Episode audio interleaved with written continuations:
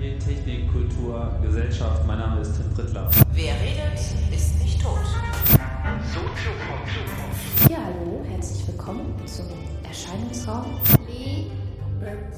Zeit. Herzlich willkommen zur vierten Folge bei Mooncore. Dazu heiße ich herzlich willkommen. Herrn Rechtsanwalt Thomas Schenker, guten Tag. Guten Morgen, Tim. Sendungsbewusstsein. Sendungsbewusstsein. Hallo, liebe Hörer aus den Zwischennetzen. Hier wieder eine neue Folge Sendungsbewusstsein, diesmal mit Martin Fischer und seinem Staatsbürgerkunde-Podcast. Hallo Martin. Hallo Mirko, schönen guten Tag. Hallo, wie geht's dir? Sehr gut. Äh, Ich habe Urlaub und Weihnachten steht vor der Tür und das ist eine sehr angenehme Kombination. Ja, allerdings, ne, so viel Ruhe. Ja, draußen ist eisig kalt, aber hier drin ist schön warm. Du machst den Staatsbürgerkunde-Podcast. Genau, ich mache einen Podcast, der heißt Staatsbürgerkunde. Und worum geht's in deinem Podcast? Ja, also im Podcast geht es um das Leben in der DDR. Der Titel sagt es vielleicht dem einen oder anderen auch schon. Äh, Staatsbürgerkunde war ein Schulfach in der DDR. Ein sehr zentrales Schulfach, denn dort wurde die Ideologie und alles, was man über die DDR wissen musste und wie man sich in ihr zu verhalten und zu bewegen hatte, gelehrt. Es war kein sehr beliebtes Schulfach und deswegen habe ich gedacht, ich breche das ein wenig ironisch und nehme das zum Anlass, um halt mal wirklich zu erzählen, wie das Leben in der DDR als Staatsbürger der DDR denn so war. Ähm, Staatsbürgerkunde ist ein Podcast mit monothematischen Inhalten. Das heißt, in jeder Sendung geht es um einen bestimmten Aspekt des Lebens und ja, hauptsächlich des Alltagslebens in der DDR. Also sei es jetzt Urlaub, Arbeit, Schule, Studium, ähm, Freizeitgestaltung. Und da lade ich mir immer Gäste ein. Das sind ja hauptsächlich meine Eltern. Die sind auch mit, äh, bei, mit weitem Abstand die häufigsten Gäste. Und spreche mit denen halt ähm, über diesen Teilaspekt. Äh, wenn wir nicht mehr weiter wissen und zu anderen Themen kommt, dann lade ich mir auch gern externe Gäste ein. Oder lass mir die von äh, Hörerinnen und Hör Hörern auch gerne empfehlen. Ja, und dann äh, sprechen wir meistens so, ja, so eine knappe Stunde über dieses Thema und ich versuche halt durch möglichst viele m, Beleuchtungen und Teilaspekte und Personen äh, ein schönes, vielschichtiges Mosaik des Lebens in der DDR zu gestalten. Und Mhm. ja, ich hoffe, dass, dass wir das auch noch eine Weile so machen können. Aber ich glaube, da könnt ihr noch ganz tief äh, oder ganz weit in die Tiefe gehen, oder? Ja, also es ist natürlich immer eine Frage, wie man Zeitzeugen und Gäste findet. Das klappt jetzt momentan noch ganz gut, obwohl die DDR natürlich seit 25 Jahren nicht mehr existiert, gibt es aber dennoch genug Menschen, die noch darüber Auskunft geben können. Und ähm, natürlich hauptsächlich aus der Spätphase der DDR. Aber ja, also ich äh, bin immer noch auf der Suche und ähm, hoffe, dass man noch ganz viele Gäste da findet. Das ist schon krass, dass das schon 25 Jahre her ist, ne? Ja, es ist, äh, ist, echt, ist echt Wahnsinn. Also wenn wir, jetzt war ja gerade das Jubiläum des Mauerfalls, was ja dann schon, äh, was jetzt 25 Jahre lang her ist, genau, also die DDR gab es ja noch ein Jahr länger. Das feiern wir dann nächstes Jahr. Ähm, ja, aber es ist schon verrückt, also Vierteljahrhundert und wenn man sich dann mal bewusst macht, wie alt man selber ist, dann denkt man, das ist schon eine ganz schön lange Zeit. Ja, ne? Und erst jetzt fangen wir an, uns wirklich damit zu befassen, was das mal war, ne? Ja, also vor allem fängt jetzt an, fängt jetzt eine neue Generation an, sich damit zu befassen. Das stelle ich halt fest. Also ich weiß nicht, ob ich mich da jetzt dazu zählen soll, aber es gibt halt schon so in meiner Altersstufe verschiedene Akt, äh, Aktionen und Bewegungen jetzt auch gerade im Netz, die das Thema halt aufgreifen. Mhm. Es scheint immer so zu sein, dass es die nächste Generation braucht, die wissen will, was ihre Eltern da so angestellt haben, ne? Und die das auch noch mal anders interpretiert und anders bewertet und von einem anderen Blickwinkel her sieht. Also das ist Mhm. ähm, ja schon spannend. Du bist ein Kind der DDR, oder? Genau, ich bin 1979 in Thüringen geboren, ähm, in Weida.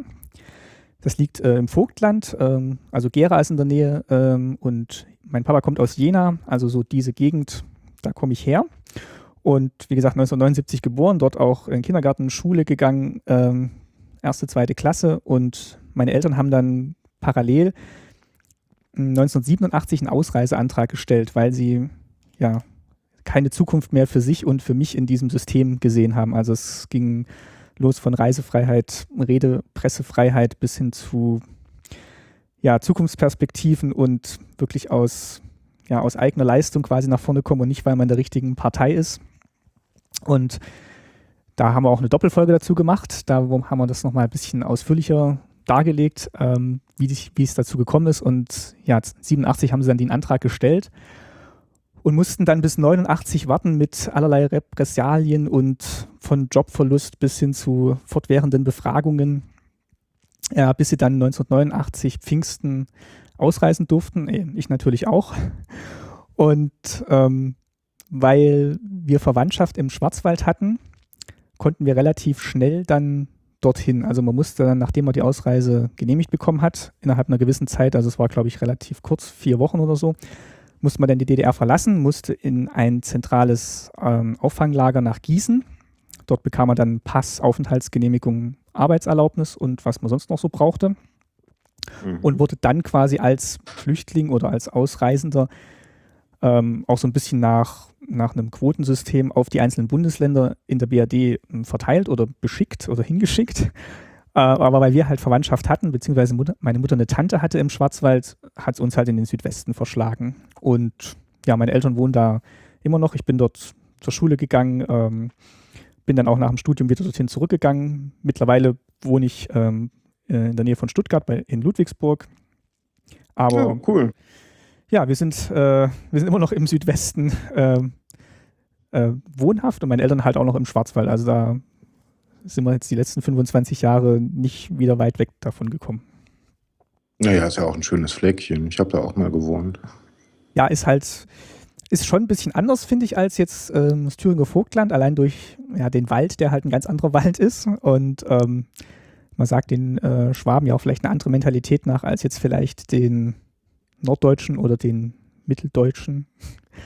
Und, also äh, ich sag den Schwaben eine ganz andere Mentalität äh, nach als allen anderen Deutschen. Das ist ungefähr so unterschiedlich wie mh, hm, bayerisch zu Hamburger. Ich hatte auch wirklich am Anfang Probleme, diesen Dialekt zu verstehen. Also ich habe die, erste oh ja. hab die erste Woche in der Schule nichts verstanden. Und ähm, das hat sich aber gebessert. Also wenn ich jetzt mit Schulfreunden spreche, die ich schon seit der äh, ja, fünften Klasse kenne, dann verfalle ich auch in ein wahrscheinlich sehr schlechtes Schwäbisch. Ähm, das wirklich aber nur dann passiert, wenn ich mit, ähm, mit den Freunden spreche. Aber ja, wenn man die Porzelein da drin versteht, dann macht es irgendwann Spaß, ne? Ja, ja, also verstehen äh, kann ich relativ gut. Also das, äh, das klappt, das klappt ganz gut. Also es sei denn, es ist jetzt so ein sehr spezieller Dialekt, der von einer sehr kleinen Gemeinde irgendwo in sehr tiefen Tälern gesprochen wird, dann wird es schwierig, aber so die, die, ein, die einzelnen Spielarten des Schwäbischen, die stellen jetzt, glaube ich, keine Herausforderung mehr für mich dar. Ja, das kommt. Das kommt sehr schnell sogar. Ich meine, ich war ja auch zehn Jahre in der Gegend. Ist schon ein sehr spezielles Völkchen. Ja, aber es, wie gesagt, man kann auch nicht alle über einen Kamm scheren. Das kann man jetzt bei keiner, äh, bei keiner Bundeslandsbevölkerung. Aber man stellt schon, man stellt schon Unterschiede fest. Also ähm, auch wenn ich jetzt wieder in Thüringen bin oder sei es jetzt Sachsen oder auch Berlin, ich habe irgendwie, sei es jetzt durch den doch vertrauter klingenden Dialekt, äh, schon einen anderen Zugang zu den Leuten und habe auch das Gefühl, ich komme mit denen dann eher klar und schneller ins Gespräch als jetzt hier manchmal. Also es macht mir teilweise dann auch sehr einen verschlossenen Eindruck hier. Ähm, ja, ich hoffe, es liegt nicht an mir. Ja, ich glaube nicht, dass es wirklich an dir liegt. Ich meine, ich habe genau das gleiche Empfinden gehabt. Ähm, mir hat das mal ein, ein, Schwabe erklärt mit, naja, du bist halt neigeschmeckt. Genau, und das, äh, das, das ich glaube, ich, ich, glaub, ich habe da 25 Jahre reichen, um diesen Status jemals loszuwerden, aber... Ein Leben reicht nicht. aber also wir hatten wirklich das Glück, ähm, wir hatten wirklich das Glück, sehr freundlich aufgenommen zu werden, also in dem dann doch kleinen Dorf, wo wir gelandet sind, wo meine Tante gewohnt hat, oder meine Großtante gewohnt hat. Und ähm, wir sind wirklich mit sehr viel Interesse an uns und an, unserem, an unserer Geschichte aufgenommen worden und meine Eltern haben dann auch wirklich gleich durch Nachbarn und eben Eltern von Schulfreunden von mir wirklich Kontakt und Anschluss gefunden und viele Freundschaften, die existieren auch heute noch und das, das ist schon, finde ich, das ist was Schönes. Also es ist dann halt auch so ein bisschen ja, Ersatzheimat, weil man dann doch Leute kennt und Freunde kennt und ja wirklich sehr, äh, zwei sehr gute Freunde auch noch, die, die ich seit Schulzeiten kenne und wo ich auch immer die Gelegenheit wahrnehme, wenn ich halt im Schwarzwald bin, die zu besuchen. Also es ist ja, schon schön, wenn man dann halt auch so ein bisschen Vertrautheit da noch findet. Ja, das auf jeden Fall. Also ich wollte nicht sagen, dass die Schwaben schlechte Menschen sind. Nur es halt, sind halt anders. Der Punkt ist, wenn du nicht von Anfang an dazu ja. hörst, wirst du es nie ganz tun. Das, das ist richtig, aber ich, wie gesagt, auch wenn ich gefragt werde, ähm, wo, ich, wo ich herkomme, dann sage ich eigentlich immer noch Thüringen und äh, nicht Baden-Württemberg. Meinst du, das findet auch einen Ausdruck in deinem Verhalten, in deinem, dass du, dass man dir anmerkt, du gehörst nicht ganz in die Ecke, sondern du hast immer noch so thüringische Wurzeln? Das, ähm, also ich hoffe mal nicht, dass man es negativ äh, bemerkt. Ich hoffe, dass man es eher positiv bemerkt, dass man halt irgendwie feststellt, der, der hat halt auch schon äh, mehr gesehen als jetzt hier Baden-Württemberg, sondern ähm, hat vielleicht auch eher mhm. noch einen Bezug zu den jetzt ja neuen Bundesländern und kann das halt irgendwie dann auch ja, ich will jetzt nicht sagen gewinnbringend nutzen, aber dass man halt irgendwie schon so, schon so sieht, es, es gibt halt mehr als den Radius von 50 Kilometern, in dem man jetzt halt gerade wohnt. Und ähm, dass man vielleicht auch feststellt, dass Umzüge jetzt nichts Schlechtes sind, auch wenn sie über andere Bundesländer hinweg stattfinden. Und ähm, ja, nee, also diese, dieser Perspektivwechsel, der ist eigentlich, den finde ich eigentlich schon ganz, ganz schön für mich, dass man dann halt wirklich sagen kann, ah, so ist es da und so ist es da und das finde ich dort gut und das finde ich jetzt hier gut, ohne dass man jetzt ähm, sich für einen Ort so sehr entscheiden muss. Der Nachteil daran ist natürlich auch, dass man halt nie so richtig sagen kann, das ist jetzt ähm, meine Heimat, weil da bin ich mit Haut und Haar äh, verwurzelt, kenne alle Vereine und alle ähm, Menschen, die hier einkaufen gehen. Ähm, das, das haben vielleicht Leute mehr, die jetzt wirklich von Geburt an in, einem, in einer kleinen Gemeinde gewohnt haben.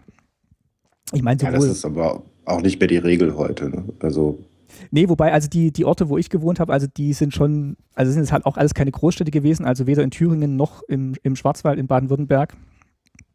Ähm, da merkt man schon, da, ist, da sind die Leute schon sehr in ihren Traditionen verwurzelt und auch in dem, was sie so kennen. Also ähm, sowohl in Thüringen, wie gesagt, als auch hier.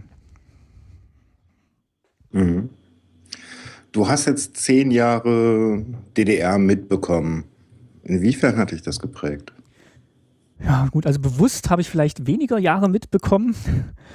ähm, ich habe halt, ja, also vielleicht so ganz, ganz banale Sachen noch so in Erinnerung oder was, was ich so wahrgenommen habe, allein, dass wir in einem Mehrfamilien-Hochhaus gewohnt haben, wo halt auch in einer, in einer Wohnsiedlung gewohnt haben, wo es halt mehrere von diesen Plattenbauten gab. Also wirklich so die Platte, die ich hier auch in Berlin finde. Ähm, ja, in einem kleineren Maßstab würde ich sagen. Also es okay. ist, ähm, es war halt ein Neubau, Neubaugebiet in Weida. Es gab dann unten äh, am Fluss gab es halt noch das, die Altstadt.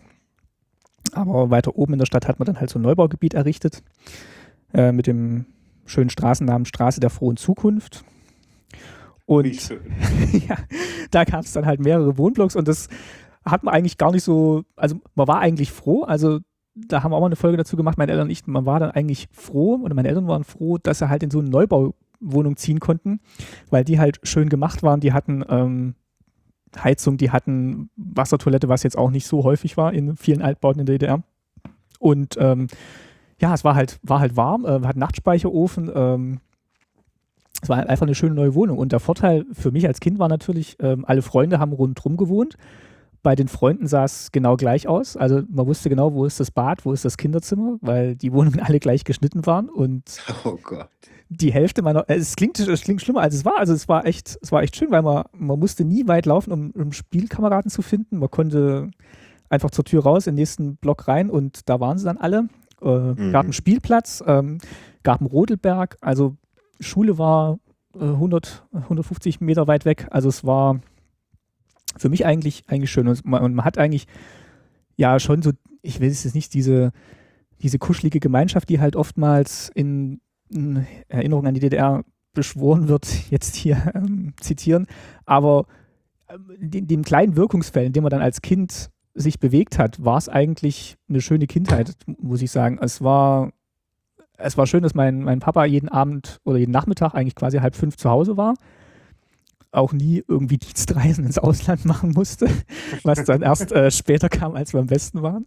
Ähm, er hat Zeit gehabt, wir haben viel gebastelt. Also meine, meine Mutter war zu Hause, meine Oma war in der Nähe. Also es war, war eigentlich schön. Und diesen Mangel, den man dann vielleicht mit späteren Jahren erst so kennengelernt hat, den hat man als Kind nie so verspürt. Also es war eigentlich immer Essen da, es war immer, äh, es war immer warm, also man hat immer was zum Anziehen gehabt. Also es war nie, nie irgendein Mangel, den ich jetzt feststellen konnte. Und was ich jetzt aber schon öfters gehört habe, auch äh, durch den Podcast, wenn man mit äh, Leuten spricht, die dann ja dort aufgewachsen sind und vielleicht so, sagen wir mal, fünf Jahre älter sind als ich oder, ja, oder sieben, die dann schon an die Grenzen des Systems gestoßen sind. Je älter sie wurden, desto mehr haben sie halt gemerkt, ähm, ja, dass, äh, dass da schon von oben Einfluss genommen wird und dass man nicht alles machen kann, was man will. Und wenn man dann Fragen stellt, ähm, auch zu spüren bekommt, die sollte man jetzt besser nicht stellen. Oh, äh, was dann halt, einem, genau. Da kommt einem dann das Rebellische, das, das ähm, na, der Pubertät auch ganz schön in den Weg. Genau, oder? also das, das höre ich, das habe ich wirklich oft gehört. Also wenn es halt in die Pubertät reingeht, dann und man dann beginnt, Fragen an den Staat zu stellen, dann hat man auch die andere Seite kennengelernt. Also mal hm. abgesehen von ähm, Pioniernachmittagen, die ideologisch geprägt waren, aber in jungen Jahren dann erstmal auch dazu gedient haben, halt die Kinder zu beschäftigen und äh, in den Ferienspielen dann auch ähm, den Eltern zu ermöglichen, dass sie zur Arbeit gehen könnten und die Kinder beschäftigt sind. Das sind ja alles aus Kindersicht schöne Sachen. Man hat halt immer was zu tun, man hat immer mal mit Freunden was zu tun und ähm, es ist eigentlich ganz normal, dass der Staat es dann anbietet oder die Schule oder irgendeine Institution. Aber später stellt man dann halt doch fest, dass das alles halt einem Zweck dient und der dann nicht unbedingt immer das Wohl des Kindes im Sinne hat, sondern eher ja, die Eingliederung des Kindes in den gesamten Staat. Von daher. So eine Indoktrination, ja. Ne? Genau, also das findet halt auch wirklich auf allen Ebenen statt, also oder fand auf allen Ebenen statt. Also von Schule bis hin zu den ganzen außerschulischen Veranstaltungen, die halt auch staatlich gelenkt waren oder zumindest überwacht waren zum Großteil. Ähm, ja, aber das, von daher habe ich jetzt eigentlich nicht so viele negative Erinnerungen an die DDR. Also persönliche. Äh, meine Eltern natürlich äh, ganz andere. aber so die ersten zehn Jahre, wie sie sich für mich gestaltet haben, waren eigentlich ähm, sehr friedvoll. Also ich habe da jetzt, ähm, ja, ich habe da jetzt keine Beeinträchtigungen kenn kennenlernen müssen. Also das Einzige, da kann ich mich aber nicht mehr dran erinnern, war wohl, dass ich ähm, in der Krippe, also man kann ja mit, glaube mit zwei Jahren kam man dann in die Kinderkrippe, ähm, damit die Mutter halt wieder Arbeit gehen, arbeiten gehen kann und da habe ich mich wohl überhaupt nicht äh, wohlgefühlt und dann hat, war ich bei meiner Oma halt tagsüber, bis meine Mutter abends von der Arbeit kam. Das war halt auch so ein, ähm, ja, alle Kinder mussten halt in die Kinderkrippe. Das wollte ich gerade fragen. Ja, also es war gewünscht, wie gesagt, ich konnte dann trotzdem bei meiner Oma sein, das ging dann schon, aber ähm, ja, das war so das Einzige wahrscheinlich, wo ich so negative Erfahrungen mit dem Bildungssystem gemacht habe. Und äh, ja, Kindergarten bin ich auch nicht so gern gegangen, aber Schule war dann, äh, war dann eigentlich schon schön. Also, wie gesagt, die ersten zehn Jahre, die ich noch so präsent habe oder die Zeit davon, waren eigentlich eine ne schöne Kindheit. Also. Mhm. Ja. So, und ähm, dann seid ihr ja nach hm, Stuttgart im Endeffekt gewechselt. Ähm, ja, also nach Bayersbronn äh, heißt es, das ist halt, äh, Stuttgart ist ja schon ist ja schon gar kein Schwarzwald mehr, das ist ja schon äh, ja, Landeshauptstadt. Okay. Ja. Wir sind halt in, den, in das. Äh, ist gesprungen. wir sind äh, ja nach Bayersbronn, Gemeinde Bayersbronn, flächenmäßig größte Gemeinde Deutschlands. Aha. Äh, also flächenmäßig, weil das geht halt echt ewig, das, das, das Tal runter und äh, andere Tal wieder hoch. Und äh, genau, da sind wir hingekommen, in einen Teilort von Bayersbronn, weil da meine Großtante halt äh, ein Haus hatte, wo wir in die Einlegerwohnung ziehen konnten. Mhm. Und dort bin ich dann äh, ja, zur Schule gegangen. Dann sind wir irgendwann mal in, ja, in den Hauptort Bayersbronn gezogen. Ähm, ich weiterhin zur Schule gegangen, also auf die nächsthöhere Schule dann.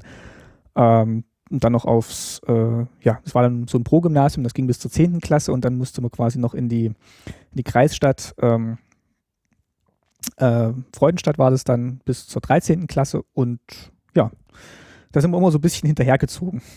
Hast du, ähm, hast du irgendwelche Erinnerungen daran, inwiefern du dann den Westen anders wahrgenommen hast? Das habe ich schon ziemlich häufig gehört, dass dieser Wechsel ziemlich krass war, aber auch wiederum von Leuten, die ähm, ein bisschen älter waren. Also wie gesagt, die erste Woche habe ich nichts verstanden. Das war wahrscheinlich schon mal prägend. nee, war nicht, war nicht so prägend. ähm, äh, dann waren natürlich so Sachen, möglich, die ich davor halt nicht kannte, also wie Mickey Maus Heft, Überraschungsei, also so, so banale Konsumartikel, mhm. wo man dann äh, sagen kann, das äh, ist, muss jetzt aber auch nicht immer das Bild des Westens bleiben. Ähm, ich habe dann hauptsächlich einen Unterschied in der Schulform festgestellt, äh, wobei der eigentlich nicht typisch war, wie ich dann später lernen musste. Also in der kleinen Dorfschule, wo ich dann war, gab es relativ flexible Unterrichtszeiten und ich bin dann nicht so ganz damit klargekommen nach diesem strikten DDR-Schulsystem. Und auch weil, äh, weil ich so ja, einen kleinen Vorsprung hatte durch das, was wir in der DDR-Schule gelernt hatten, das, äh, da waren die vielleicht so ein bisschen im Lehrplan hinten dran. Das heißt, ich hatte da relativ wenig Neues gelernt und da halt auch ähm, ja, viel Zeit, um jetzt nicht unbedingt immer aufmerksam dem Schulunterricht zu folgen. Äh, und es gab halt keine Pausenzeiten und äh, wenn schönes Wetter war, ist man halt zum Fußballspielen gegangen. Also es war jetzt auch nicht typisch für eine Westgrundschule zu dieser Zeit. Aber das war halt. Stimmt nicht, ne? Nee, war halt in diesem kleinen Dorf mit nur einem Lehrer, war das dann halt irgendwie, also es war halt komplett entgegengesetzt zu dem, was ich halt aus der DDR-Schule kannte. Also fast schon anarchistisch. so ein bisschen, also es war auch so ein bisschen vielleicht so 68er geprägt durch den Lehrer. Ich weiß nicht, ob ob da bei den 68er dabei war, aber es hat schon so ein bisschen so eine liberale äh, äh, Vorstellung vom Lehrersein durchblitzen lassen. Und das war dann aber, äh, wo ich dann auf dem Gymnasium war, war das dann wieder so, wie man es kannte, also dass man dann äh, ruhig im Schulraum sitzt und sich meldet äh, und es auch feste Unterrichtszeiten gibt. Ja, das ähm, ansonsten, wie gesagt, hatte ich da auch hatte ich da auch weiterhin eine schöne Kindheit. Also es war halt auch wieder so ein kleines, so ein kleiner Ort, so ein kleines Dorf ähm, mit einem Freibad, wo man dann im Sommer war und ähm, bin ich auch erstmal auf Skiern gestanden, weil es im Schwarzwald dann doch mehr schneit als in Thüringen und alle Schulfreunde irgendwie Skifahren gegangen sind. Ähm, dann habe ich zumindest mal Langlauf gelernt, weil Abfahrt fahren kann ich bis heute nicht, aber äh, Langlauf habe ich, dann, hab ich dann ein bisschen gemacht. Und ja, wie gesagt, auch gleich mit den Nachbarskindern mich angefreundet und es war eigentlich, äh, es war eigentlich auch schön. Also ich habe da, und wir haben uns da wirklich auch sehr wohl gefühlt. Also es war, war eine schöne Zeit. Also auch gerade so die Grundschulzeit, die letzten zwei Jahre und dann auch auf dem Pro-Gymnasium. Es waren halt, war halt eine kleine Schule in einem kleinen Ort. Ähm, größere Ort war nicht weit weg davon, also konnte man auch Sachen einkaufen gehen und ja, man hat eigentlich alles, man hat eigentlich alles so gehabt. Klar, äh, träumt man dann irgendwie mal davon, dass man vielleicht mal zum Konzert fährt nach Stuttgart oder so, aber das, das macht man dann vielleicht auch mal und dann ist man aber auch wieder froh, wenn man zurück ist in der Provinz. Und ähm, ja, nee, das, das, wie gesagt, also die, die, diese Schulzeit, da habe ich wirklich nur schöne Erinnerungen dran. Und ja, ich frage mich gerade, in welche Richtung ich das Gespräch weiter ausbauen möchte. Es gibt jetzt so viele Wege. Wir können vielleicht ähm, so, so einen Bogen Richtung DDR kann ich vielleicht nochmal einflechten, weil mir natürlich dann auch mhm. nachdem 90 dann klar war, jetzt geht es auch nicht mehr zurück. Ähm, Jetzt ist es wieder ein Deutschland, sind wir dann auch wieder regelmäßig äh, in den Osten gefahren. Das haben uns davor nicht getraut, beziehungsweise meine Eltern haben sich nicht getraut, weil sie gedacht haben, ah, wenn sie die Grenze wieder zumachen und wenn das jetzt nur vorübergehend ist. Also wir sind dann, glaube ich, auch erst ein Jahr, nachdem wir ausgesiedelt sind, wieder mal zum Besuch gefahren. Und das haben wir dann aber danach immer regelmäßig gemacht. Also gerade meine Oma haben wir dann besucht oder die Omas und den Bruder meiner Mutter, also mein Onkel. Und da sind wir wirklich mehrmals im Jahr rübergefahren und das war eigentlich so ein schönes, schönes Verhältnis auch. Also, dass man dann sagen konnte, man wohnt, man wohnt zwar im Westen, aber hat halt trotzdem noch den Kontakt in den Osten. Zu Schulfreunden mhm. habe ich dann leider gar keinen Kontakt mehr gehabt, weil es sowas wie Facebook und äh, das Netz noch nicht gab. Ich überlege schon immer mal, ob man da wieder mal äh, suchen müsste, wen es da noch gibt und wer einen da noch kennt, aber ja, das hat sich leider nicht, das hat sich leider nicht gehalten. Aber ja, das war dann quasi so die Konstellation, wie sie eigentlich jetzt ja auch, auch, heute, auch heute noch ist, dass man halt dann da noch Verwandte hat und die besuchen fährt und ähm, ja, eigentlich dann aber schon hier, hier wohnt.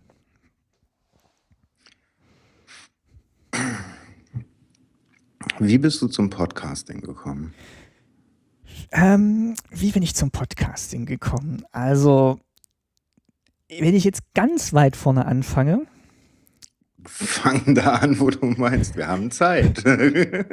also ich hatte, ich hatte aus, ich weiß gar nicht aus welchem Grund, hatte ich eigentlich immer Spaß am, an Zeitschriften, an, an Medien, an dem Vorgang des Publizierens. Also ich habe unglaublich gerne immer schon ja, Zeitschriften gelesen. Ich habe dann auch, ähm, äh, ich weiß gar nicht, ob ich an der Wandzeitung in der Schule mitgearbeitet habe, wahrscheinlich nicht, aber zumindest, wo wir dann hier im Westen waren, habe ich dann auch so ein bisschen ja, Self-Publishing-mäßig so in der Klasse eine Klassenzeitung rausgegeben, wo ich dann so, so Rätsel drin hatte, also so fotokopiert und dann verteilt und ähm, habe bei der Schülerzeitung dann mitgemacht. Wir hatten dann ähm, Schülerradio mal kurzzeitig gegründet. Also es waren einmal so, so Aktionen, wo ich gedacht habe, dieses ja, selber publizieren, dieses journalistische, das, das macht mir eigentlich Spaß. Und äh, es war auch ganz lange ein Berufswunsch von mir, ähm, Journalist zu werden. Ähm, war dann auch freier Mitarbeiter bei unserer Tageszeitung und ähm, ja, hat sich dann aber nicht so ganz ergeben. Also ich bin dann Richtung Marketing gegangen während dem Studium und habe aber dieses ja, Publizieren und mh, mm, selber Sachen recherchieren, schreiben äh, nicht so ganz aus den Augen verloren. Also als dann so die ersten Blogs aufkamen, habe ich mich da mal ein bisschen versucht ähm, zu schreiben, habe auch bei mehreren Online-Medien mal mitgearbeitet. Also was, was man halt so User-Generated Content nennt, weil ich das immer so als Fingerübung gern hatte. Ähm, habe dann auch, ja, noch so kleine Texte geschrieben und habe halt immer irgendwie was gesucht, wo ich das irgendwie publizieren kann. Mhm. Ähm, das war jetzt gar nicht mal so sehr auf Audio ausgerichtet. Also bis auf diese e Episode da mit dem Schülerradio, wo ich aber auch wenig moderiert habe, wo wir eigentlich so Musik gespielt haben und so Klassenverkündungen äh, gemacht haben, also Schulverkündungen, was jetzt nächste Woche wieder Neues gibt ähm, war das eigentlich nie so auf Audio geprägt. Das war mehr so auf Text und deswegen hatte ich das auch jahrelang gar nicht so, so auf, dem, auf dem Radar, dass man da vielleicht was machen könnte. Und wie gesagt, mit dem Blog, das habe ich da gemacht, aber es hat auch immer so ein bisschen, ja, man, man, wusste immer nicht so, was ist denn jetzt so der Inhalt des Blogs, worüber schreibt man denn? Schreibt man über dies und das und dann ist es aber auch so ein bisschen beliebig und ähm, für ja, jetzt. Schreiben ist scheiße schwer. Ja, und wenn, das muss halt dann schon irgendwie ein Thema haben und wenn es aber ein Thema ist, dann ist es dann gleich wieder Arbeit, weil dann muss man regelmäßig dranbleiben, weil sonst gibt es ja tausend andere Blogs, die das Thema auch haben und die dann Tag und Nacht da irgendwas recherchieren, die neuesten Links da raushauen und das, das, ich habe halt gern so ein bisschen so Planung im Vorfeld und äh, ich äh, ich schreibe dann, also ich, ich, ich bin halt echt gut, so Texte schreiben für Auftragsarbeiten oder also wenn ich, wenn ich weiß, ich muss jetzt darüber was schreiben, dann gelingt das besser, als wenn man sich dann irgendwie so das ähm, Thema selber suchen muss für so einen Blog jetzt, also in dem Fall Blog. Ja, ähm, und das war dann so, so, so der Stand, so Anfang der 2000er. Da habe ich dann auch so ein bisschen so mit Flash rumprobiert und halt das, das Blog so auf Flash gehabt. Ähm, so war so Ende Schulzeit, Anfang Studium. Und äh, im Studium hat man dann eh wenig Zeit, irgendwas zu machen. Ähm, weil das war ein BA-Studium, das ist halt relativ strikt dann auch geregelt, wann da Klausuren zu schreiben sind und wann Stunden liegen. Also es war halt drauf drei Jahre ausgelegt. Und danach hatte ich dann meinen ersten, meinen ersten Job oder den, ja, äh, den Job, den ich jetzt quasi immer noch habe.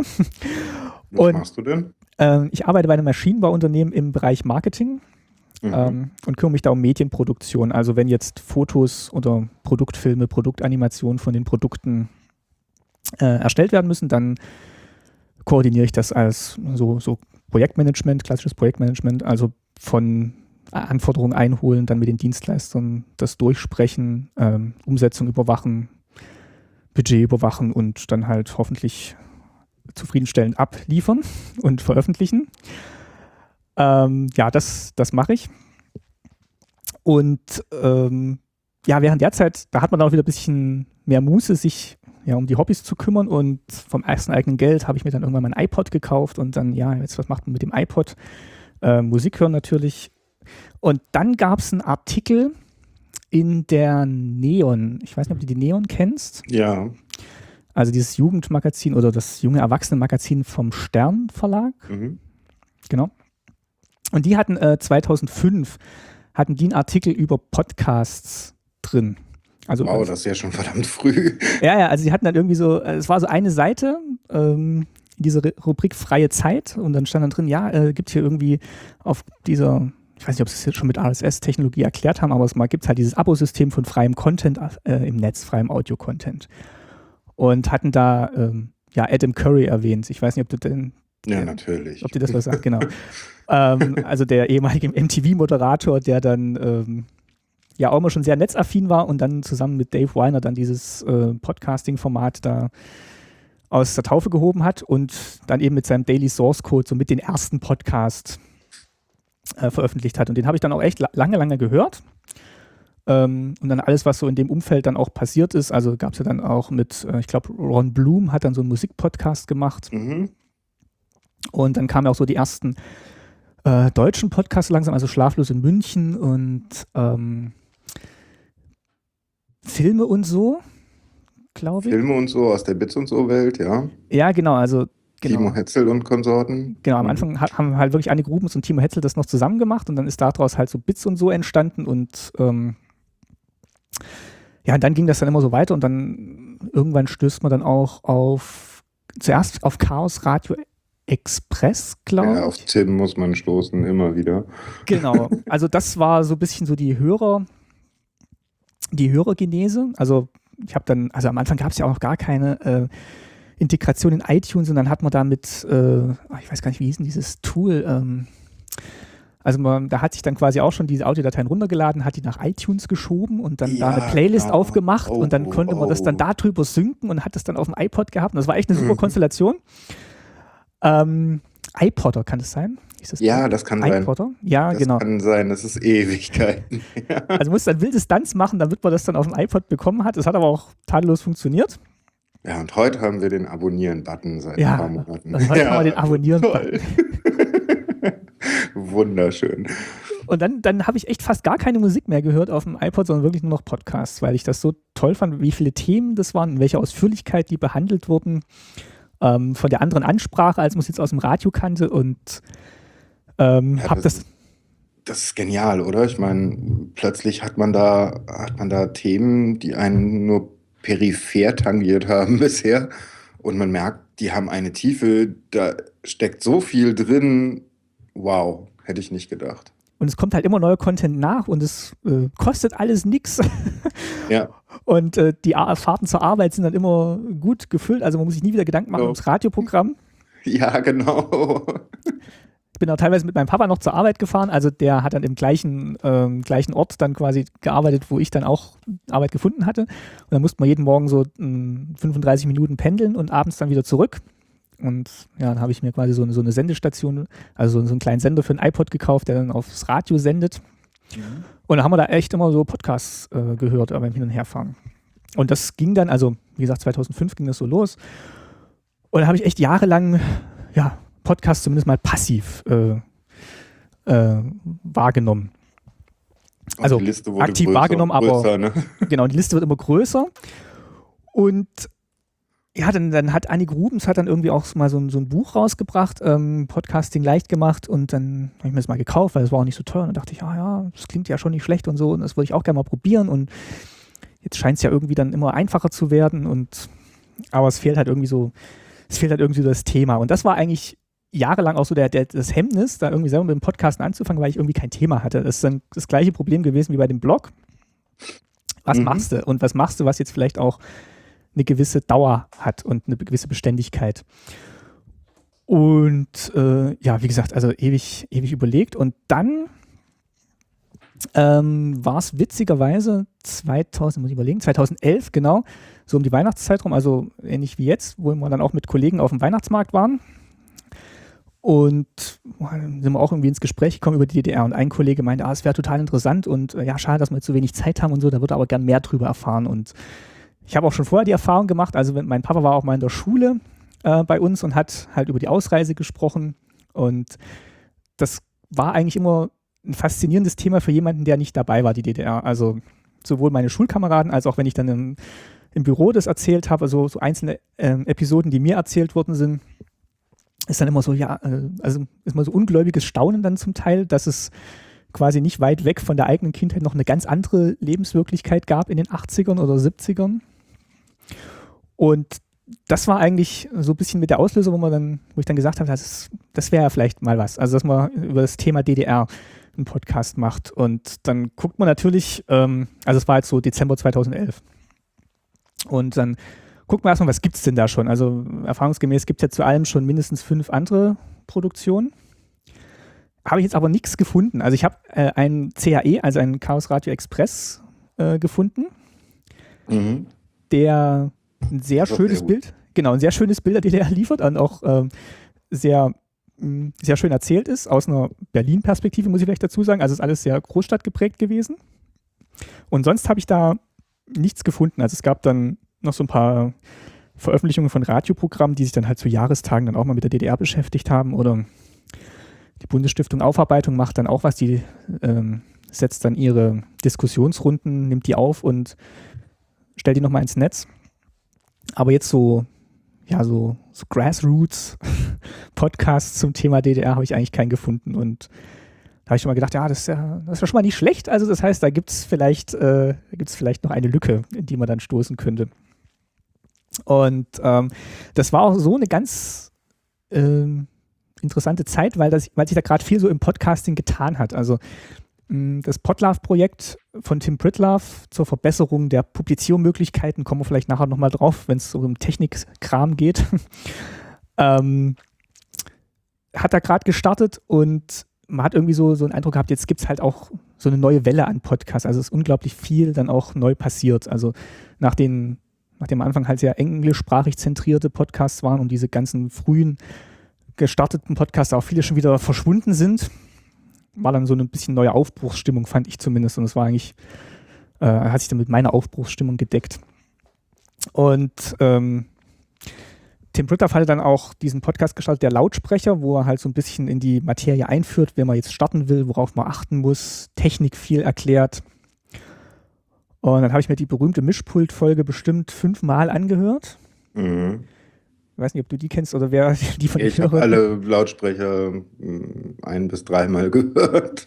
Und äh, ja, also die habe ich mir dann mehrmals angehört und auch die zu Mikrofon mehrmals angehört und mir dann mal so aufgeschrieben, was man denn so bräuchte, weil ich dann schon ja so den Anspruch habe, wenn ich es dann mache, dann mache ich es auch gleich richtig. Und ähm, hab dann, haben dann halt so mal so ein Setup zusammengestellt, weil ich dachte, okay, das, das und das brauchst du, weil ich hatte schon so im Kopf, mit wem würde ich dann diesen Podcast machen, weil alleine ist äh, ja sehr doof, weil dann spricht man nur mit sich und dann wird man vielleicht auch wunderlich dabei. Ganz ehrlich, ich kenne, also heute mal die, die Sendungsbewusstsein-Folge mit Lina Madita an. Die macht das nämlich komplett allein. Ich habe da so einen ah, okay. Respekt vor. Ich auch. Also die ich, rantet halt alleine in ihr Mikrofon als total taffe Frau. Das ist ziemlich cool. Okay, dann nehme ich das wunderlich zurück. Dann beschränke ich es auf mich, weil ich glaube, ich wäre dann.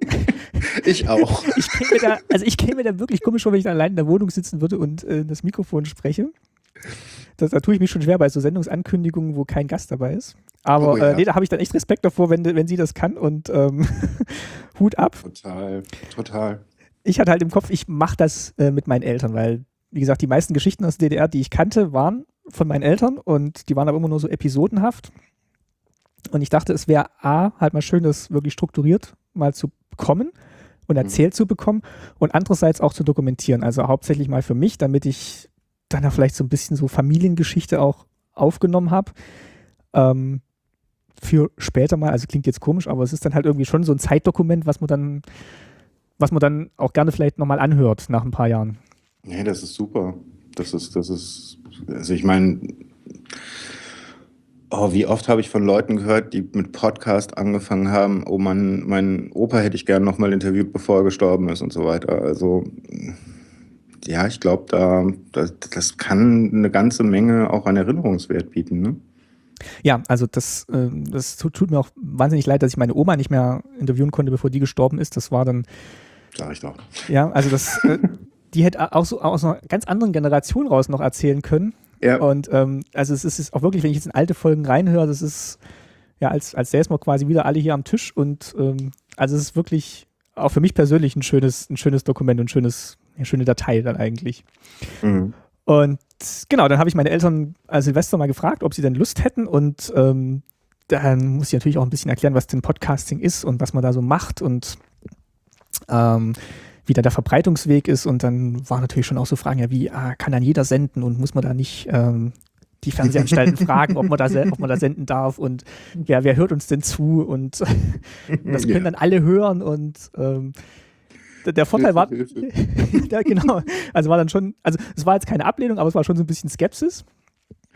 Ja. Ich hatte dann das Glück oder das Pech, wie man es wie so nimmt, dass halt die, die Biodynamic-Headsets, die ich gerne gehabt hätte, weil, wie gesagt, ich dachte, wenn, dann starte ich gleich richtig und dann, wenn man so ein Headset aufhat, ist man halt auch immer gleich weit weg vom Mikro, muss man sich nicht so vorlehnen und ich hatte dann schon so das Bild im Kopf, wir sitzen dann auf der Couch und jeder so in seiner Ecke und spricht dann einfach so zwanglos.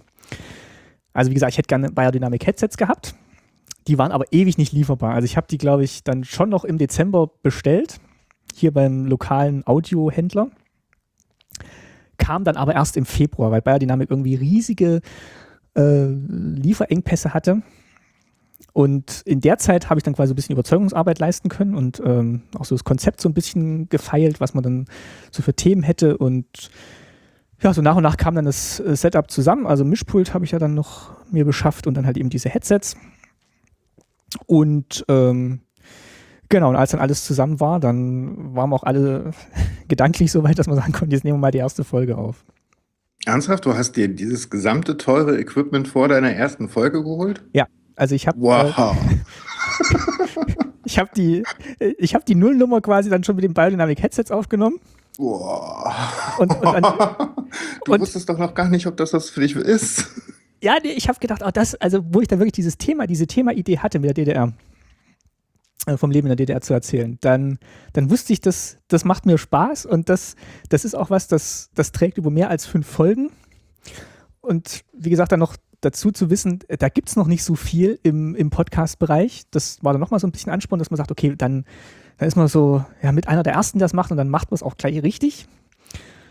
Weil natürlich durch diese ganzen Lautsprecherfolgen kriegt man dann immer vorgehalten, ähm, wie schlecht dann Podcasts äh, akzeptiert werden von den Hörern, wenn sie scheiße klingen. Da dachte ich, das passiert mir nicht. ich nehme jetzt dieses Geld in die Hand und kaufe halt das Equipment und äh, dann äh, hoffen mal, das klappt. Um ganz ehrlich zu sein, das kann ich nicht nachvollziehen. Also ich weiß zwar, wie Tim darüber spricht, schlechte Audioqualität und sowas, und ich habe auch schon ein, zwei Mal das Feedback bekommen, oh, also wenn du da in der Küche zusammensitzt mit jemandem, dann halt es zu viel, weil ich habe dann halt nur so einen Zoom H2 in der Mitte stehen und Quatsch halt, ne? Ähm, aber komischerweise sind die Folgen, wo ich sage, die haben eine schlechte Audioqualität, trotzdem die am häufigsten gehörten Folgen. Ja, also wie gesagt, ich möchte jetzt auch kein, äh, keine Zusammenlegung machen zwischen äh, inhaltlicher, inhaltlichem Anspruch und Soundqualität. Also es gibt äh, unglaublich gut produzierte Podcasts, die ich trotzdem nicht höre, weil sie langweilig sind und äh, oder mir keinen Mehrwert bieten oder und auch nicht mal mhm. unterhalten sind.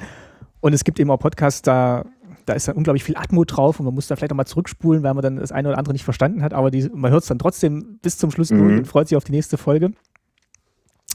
Wie gesagt, da kommt dann vielleicht auch so ein bisschen bei mir ein bisschen Perfektionismus durch, weil man dann sagt, okay, also wenn ich es wenn ich's mache, also ich persönlich, dann, dann mache ich es mach ich's so und ich fühle mich dann am wohlsten, weil, weil wenn ich dann weiß, okay, hm, das klingt alles schon mal gut und das klingt gut und ich muss dann nichts mehr machen.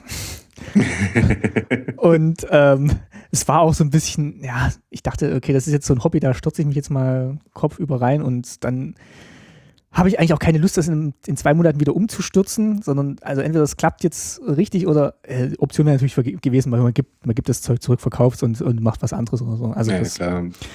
Ähm, aber doch, das, das habe ich gedacht, ach, das, das, äh, das leiste ich mir jetzt mal und dann gucken wir mal, ob es funktioniert.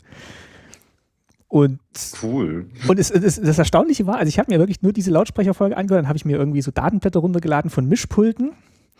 Habe dann auch so ein bisschen nochmal mit äh, Tim hin und her gemailt, also oder im Kommentarbereich nochmal was geschrieben und habe dann so aufgeschrieben, ja, das bräuchte ich und dieses Kabel bräuchte ich und dann komme ich von da in den Rechner und so. Und als dann das ganze Equipment da war, hat es echt, also es hat echt funktioniert. Also das war echt so der, der, der tolle Moment. Alles, was ich mir sofort theoretisch ausgedacht habe, ich stecke es zusammen und äh, ich spreche rein und es nimmt auf. Und Heureka. Ja, das war echt ein toller Moment, weil ich bin ja sonst, ich bin jetzt weder Programmierer noch irgendwie so richtig Technik-Nerd. Ich nutze halt die, äh, ich nutze halt die Rechner und äh, das Internet und Programme, weil sie mir halt als Werkzeug dienen, aber ich habe jetzt nicht so den Anspruch, dahinter steigen zu wollen. Also in gewissem Maße schon, aber halt nur so weit, wie ich es jetzt gerade brauche. Naja, mal ganz ehrlich, Nerd sein kann dir da auch ganz schön in den Weg kommen. Also ich komme bis jetzt nicht mit Reaper klar, ja. Äh. Ja, also ich. Und wenn dann, ja, dann habe ich mir die Extension da selber zusammengeschrieben, dann denke ich, oh Gott, das ist. Ja, genau. ich denke immer, die Zeit, die ich da investiere, die investiere ich lieber halt irgendwie in Recherche oder ähm, Sendungsvorbereitung. Ähm, und deswegen dachte ich eben auch, so diese Kombination Headset ist halt perfekt, weil dann, dann läuft halt alles, dann, dann ist das schon mal aus dem Weg. Also Klar dann klingt das schon mal alles gut. Ja, und dann ähm, saß ah, genau, dann habe ich, hab ich ja noch das Blog gebraucht. Also habe ich mir noch so einen Workshop angeguckt, WordPress installieren, also auch ähm, ja von Timo Hetzel hat er mit Gerrit van Aken hat er mal so einen Blog, äh, so, so, ein, mhm. so eine Sendung mhm. gemacht. in der University, wie man dann halt so WordPress installiert. Das habe ich mir angeguckt und WordPress installiert und dann Podpress drüber, weil Podlove war noch nicht so weit. Oh ja, das waren auch meine Anfänge. Und dann mit Audacity aufgenommen, alles in eine Spur, weil mein Mischpult halt auch nur eine Stereosumme rausgegeben hat. Aber es klang, also es klang gut, also es war halt nur eine Spur, aber wunderbar. Ähm, mhm. Und dann saßen wir da halt zusammen ähm, und haben halt die erste Folge aufgenommen, die dann auch passenderweise Staatsbürgerkunde hieß, wo wir das Schulfach vorstellen. Und es lief eigentlich sehr gut. Also ich habe wir haben quasi ein Take gemacht, also aufgenommen und danach angehört. Ich dachte, das klingt ja, also klingt ja super. Also von der Aufnahmequalität her und inhaltlich gut, müssen andere bewerten. Und dann habe ich noch ein Logo gezimmert. Ähm, ich habe da diesen Pionier, also es gab mal so ein Logo vom Pioniertag, das habe ich so ein bisschen verfremdet und dann halt in Kreide auf so einer Tafel nachgemalt, weil ich dachte halt Schulfach Staatsbürgerkunde und ähm, ja. Ist das das Logo, was du jetzt für die Wandzeitung verwendest? Genau, das ist noch das Logo, was ich für die Wandzeitung äh, verwende. Okay. Und das war quasi auch das erste Logo von Staatsbürgerkunde und das habe ich auch mal am Samstagnachmittag gemacht und dann war die Aufnahme fertig. Die gab es auch nicht so viele Möglichkeiten, die jetzt audiomäßig nachzubereiten. Also auf Phonic gab es ja auch noch nicht. Das heißt, ich habe die einfach in den Levelator geworfen. Das war auch so ein kleines mhm. Programm, das dann quasi nur die, die Lautstärke nivelliert. Und dann habe ich es nach iTunes geworfen, habe die Metadaten reingeschrieben, habe es von iTunes oder habe ich es in GarageBand gemacht? Kann es sein, ich habe es in GarageBand dann reingeworfen, genau, in GarageBand reingeworfen. Dann dort exportiert als MP3 und MA4 und dann über Podpress veröffentlicht. Mhm. Und, und es war schon ein toller Moment, wo du dann deinen eigenen Podcast dann irgendwann bei iTunes siehst mit deinem Logo und ähm, mit der Sendungsbeschreibung und denkst, ja, ist ja super. Also jetzt weltweit äh, Staatsbürgerkunde jetzt verfügbar. Juhu, juhu. Ja, genau. das ist ein komischer Moment, ne? Wenn du da stehst und zum ersten Mal siehst, so, fuck, mein Podcast hängt ja. hier jetzt in iTunes drin und jeder kann ihn suchen, jeder kann ihn finden. Ja, und äh, einerseits hofft man natürlich, dass möglichst viele finden, andererseits denkt man, ah, hoffentlich hört das nicht so viele an ne? und dann wird darauf angesprochen oder so.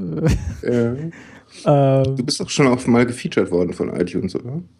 Äh, ja, mit der Wandzeitung, witzigerweise letztes Jahr, ähm, Best of 2013. Was okay. ich ehrlich gesagt nicht so ganz verstanden habe, aber mich natürlich trotzdem gefreut habe. Ähm, genau, da hatte ich dann nämlich, äh, genau dieses kleine Format, die Wandzeitung, habe ich dann irgendwann mal so aus Testzweck noch installiert und dann mit dem Firz vom Christian Bettnarek von der Hörsuppe mhm. befüllt. Und da habe ich dann 2013 so ein kleines äh, Audioexperiment gemacht. Ich habe quasi von einer Radtour durch Thüringen jeden Abend gepodcastet und das dann übers iPhone direkt äh, ja, zum Firz und auf Phonic geschickt und das war dann halt dann auf der Wandzeitung veröffentlicht. So, das ist so eine kleine, so eine kleine Spielwiese, wo ich dann jetzt dieses Jahr auch so ein bisschen so magazinmäßig versucht habe, so Fundstücke aus dem Netz zu publizieren, aber da ist dann wirklich manchmal die Zeit der limitierende Faktor und ich konzentriere mich dann doch lieber auf den großen Feed, dass der halt regelmäßig befüllt wird. Aber ich äh, lasse es nicht, nicht untergehen. Also die Wandzeitung gibt es weiterhin und ja, mal gucken, was wir da 2014, äh, 2015 mitmachen. Ja, interessant. Also finde ich auch interessant. Habe ich bisher noch nicht auf dem Schirm gehabt. Werde ich mir auf jeden Fall auch noch anhören. Also letzte Folge liegt jetzt schon ein bisschen zurück, leider. Ähm, ich muss jetzt vielleicht mal über Weihnachtstage überlegen, wie ich das dann geschickt nächstes Jahr wieder mit integriere, aber gibt es weiterhin und kann man auch abonnieren, also da passiert, passiert noch was. Ja, komm, aber ab Oktober passiert doch bei den meisten eh nicht viel. Ich meine, Stress, Jahresendstress und dann ganz viele haben noch den Kongressstress. Ja, genau, also da kommt auch noch, da war ich ja auch hin, obwohl ich erst nicht wollte, aber dann dachte ich, ja, jetzt. Ja, komm, also, super. Ja, nee, also ich, ich komme jetzt auch wieder, also es, ähm, ja, es gibt schon so ein paar fixe Termine im Podcaster-Jahr, die man dann, äh, wo man dann schlecht absagen kann. Ja, ja, ne? Zweimal im, zweimal im Jahr der Podlove-Workshop. Und das, das ist auch so ein schönes äh, Erlebnis eigentlich äh, von diesem Hobby-Podcasting her, dass die Community eigentlich unglaublich großartig ist. Also, ähm, wie gesagt, es ging ja dann äh, ging ja dann so langsam los mit Podlove und dann habe ich das dann irgendwann auch drüber installiert über Podpress und meine Dateien migriert und dann mit dem Erik, also dem Programmierer von Podlove, hin und her geschrieben und äh, hat mich, hat mich dann super unterstützt und dann lief das da noch irgendwann und dann war, äh, wann war denn das? Das war 2000, der erste Workshop war 2013, ne? Mhm. Ja, der erste, ich sag mal, mehr öffentliche, der, wo es sich nicht um die Entwicklung ging. Genau. Das heißt, ich habe ein Jahr quasi noch mit dem alten System publiziert und dann ging es langsam so los mit Auphonic und äh, dann kam Potlove so ins, ins Dunstfeld und dachte, ja, beobachtest es mal, aber hm, die waren immer noch davor Migration und ich ja, bin nicht so der Hacker, ich warte mal noch ein bisschen ab. Und dann war halt so Mai 2013, da dachte ich so, okay, jetzt riskiere ich es, weil jetzt habe ich mich zu dem Workshop angemeldet und wenn es Fragen gibt, dann äh, kläre ich das vor Ort. Mhm. Und hat wunderbar funktioniert. Und wo ich dann wirklich auf diesem Workshop war, auf diesem ersten, und ähm, ich saß da und dann haben sich alle so vorgestellt und dann, also es war so berauschend und dann denkst du, oh, super, also es ist es hat so viel Spaß gemacht und es war so eine Energie in diesem Raum und ähm, an diesem ganzen Wochenende, wo man merkt, ah, hier bringen Leute echt äh, ihre, ihr Wissen und ihre Arbeitskraft irgendwie ein für, ja, für eigentlich äh, für umsonst, aber also kostenlos, aber nicht umsonst. Und Und äh, also die, die, haben echt ein Interesse dran, das, das voranzubringen und, und keiner fragt irgendwie, ja, und äh, was bringt's mir denn? Und äh, sondern eher, was bringt's dir denn? Und ich, äh, dann kam auch noch der Georg von Auphonic und also es war, das war echt so ein tolles Wochenende und so war bis jetzt lang jeder Workshop, wo ich echt gedacht habe, wow, das ist echt, also da, da habe ich echt so ein bisschen drauf gewartet, dass das, ähm, das, das war so das, was ich, was mir Spaß macht. Also ich habe davor, ja, also so Hackerspace war nicht so meins, da war ich mal zum zum, an so einem Probiertag, sondern also ich habe schon immer so diesen ein bisschen journalistischen, publizistischen hm, Gedankengang gehabt. Und jetzt diese Verknüpfung durch die Technik halt mit, mit Podcasting, das war genauso der Level, wo ich, wo ich mich wohlfühle. Also es war halt unglaublich viel inhaltlich und dann auch so ein bisschen technisch, aber und halt so eine, so eine Community, die dann eigentlich gleich denkt oder mit äh, ganz vielen verschiedenen Richtungen äh, halt auf dieses, äh, auf dieses gemeinsame Hobby hinarbeitet. Mhm. Ja, und es ist auch äh, genial, die Leute einfach mal zu sehen, die man nur als Stimme im Ohr hat, ne? Also. Genau, und äh, das heißt, wenn dann alle aufstehen und sagen, ja, ich bin der von der und dem Podcast, und denkst, ach, super. Und, genau. Und dann steht man da Pause und ja, deinen Podcast höre ich auch, und den finde ich total super. Und ähm, auch wenn jetzt manche sagen, das ist jetzt vielleicht, ja gut, da, das sind halt immer, also man hört sich dann immer nur gegenseitig und das ist halt unglaublich äh, kleine Filterblase, aber selbst wenn es so wäre, ist es trotzdem eine unglaublich coole Gruppe und Community. Also das, das wäre mir dann in dem Moment auch egal, ob das jetzt außerhalb dann noch äh, 10, 20 oder äh, 2000 Leute hören. Wenn, wenn die Leute, die da sind, allein schon mal Spaß dran haben, was der jeweils andere macht, dann ist das schon mal unglaublich großartig. Aber ja, wie viel waren wir jetzt letztes Mal im oh, knapp, Workshop? Knapp 90 knapp, sowas? Knapp 90, genau. Also es ist schon ganz schön viel an Mensch, was da, was da so rumläuft. Genau. Und, äh, Aber trotzdem, ich meine, ich habe jetzt, was die, die Folge mit Tim ist bei mir 15.000 Mal runtergeladen worden. Verrückt, What the ja. fuck? Total ja. verrückt. Und ja, also wo dann wirklich auch so die ersten Kommentare dann zum Podcast kamen, ähm, also von, von Hörerinnen und Hörern, die jetzt nicht auf dem Workshop waren, sondern auch schon im Jahr davor, da, da denkst du, oh, das ist super, ah, ah, es hört jemand und dann, dann schreibt er auch noch zurück und dann, dann freut er sich auch noch, dass er es gehört hat und äh, schreibt dann eben auch, ja, das ist Sachen sind, die er so in der Schule nicht gelernt hat, oder es wäre total interessant für ihn als jemand aus dem Ost, äh, also aus dem Westen das mal zu erhören und jemand aus dem Osten sagt dann, ja, und da kann ich aber noch das ergänzen und ähm, ja, es echt, äh, war echt ein schönes Erlebnis. Und dann hat mich, wie gesagt, Christian in der Hörsuppe mal vorgestellt und ein Blog aus Leipzig hat mich dann vorgestellt. Das war alles so im ersten Jahr und ich glaube, da sind, da sind ganz viele Hörer auch noch drauf aufmerksam geworden. Äh, in ja, Not Safe for Work war dann auch mal eine Erwähnung und äh, es war eigentlich, es war eigentlich immer schön, da wirklich Kommentar und Feedback zu bekommen, um halt so eine Bestätigung auch zu haben, dass das, was man macht, jetzt, jetzt nicht so ganz verkehrt war, sondern dass, es, dass sich die Mühe wirklich gelohnt hat. Mhm. Und was mir halt nach wie vor auch immer Spaß macht, ist halt wirklich zu sehen, dass das alles, dass man irgendwie alles selber so in der Hand hat. Also vom ähm, vom Inhalt übers, über die Technik, über, übers Design. Also das soll jetzt nicht heißen, dass ich alles alleine mache, sondern da gibt es ja unglaublich viele Leute, die jetzt mittlerweile da ihren Beitrag haben, dass meiner. Ja, da, da, hat sich aber schon so ein Standard eingeschwungen, ne? Also. Ja, also sei es jetzt Potlove auf Phonic und ähm, Ultraschall. Wir haben, ja sozusagen auch unseren eigenen Grafikgestalter. Genau, also der, der Sven Sedivi, den kann ich nicht äh, oft genug loben. 99 Prozent aller, gefühlt 99 Prozent aller Podcast-Logos ähm, kommen von ihm aus, wenn sie nee, was mit deutschen Podcasts zu tun haben. Nee, der hat wirklich die Fähigkeit, ähm, in wirklich kurzer Zeit wirklich so, so, ein, so ein essentielles Bild dieses Podcasts ähm, ja. in so ein Quadrat zu packen und ähm, macht das, wie gesagt, auch äh, unentgeltlich, beziehungsweise für ein Dankeschön oder das mhm. ist wirklich großartig. Also ich hatte ihn jetzt gerade äh, für eine Sondersendung zu Weihnachten noch mal im Interview und er sagte, ja, das äh, macht er halt auch, um halt die Community voranzubringen und das ist echt, also da, da stehst du echt baff davor und denkst, äh, total Wahnsinn. Und genau. Ja, das, ist das Sendungsbewusstsein-Logo. Ne? Ich habe ihm erzählt, was ich so ungefähr machen wollte und er meinte, oh, da habe ich schon was fertig. Zeigt mir zwei Logos und man sucht dir eins aus, kannst du haben. Hä? Das, und weißt du, da gehst du von diesem Wochenende weg und denkst, das aber, das, das kennst du halt so aus der, aus der Berufswelt oder auch wie, wie die Berufswelt erklärt wird, eigentlich nicht, dass halt Leute Sachen einfach so machen, weil sie es weil sie es gut finden und dann nicht dastehen und sagen, ja, und, äh, dafür machst du jetzt aber das, das und das und ähm, sondern man macht es dann halt gegenseitig. Also der eine hilft einem da und ich helfe dem da. Das ist, das war eine mhm. total neue Erfahrung auch an diesem Wochenende wirklich, an diesem ersten Workshop. Ja, oder, oder auch die, die Monja, die jetzt quasi die jedes äh, Coverbild für jede Sendung für mich gestaltet, die, die wow. mich dann auch einfach, einfach, mal anschreibt und sagt, ja, ob das, also sie macht das für den Einschlafen-Podcast und sie hätte auch Lust, das für Staatsbürgerkunde zu machen. Sage ich, äh, was ist ja super, gerne. und ähm, also es macht echt, es macht echt so viel Spaß. Ich, mir sind die vorher gar nicht aufgefallen, die Logos. Die gibt es jetzt, jetzt seit Sommer. Sagst, das ist, aber das ist, sieht ja voll cool aus. Also es basiert quasi auf dem Design vom Sven.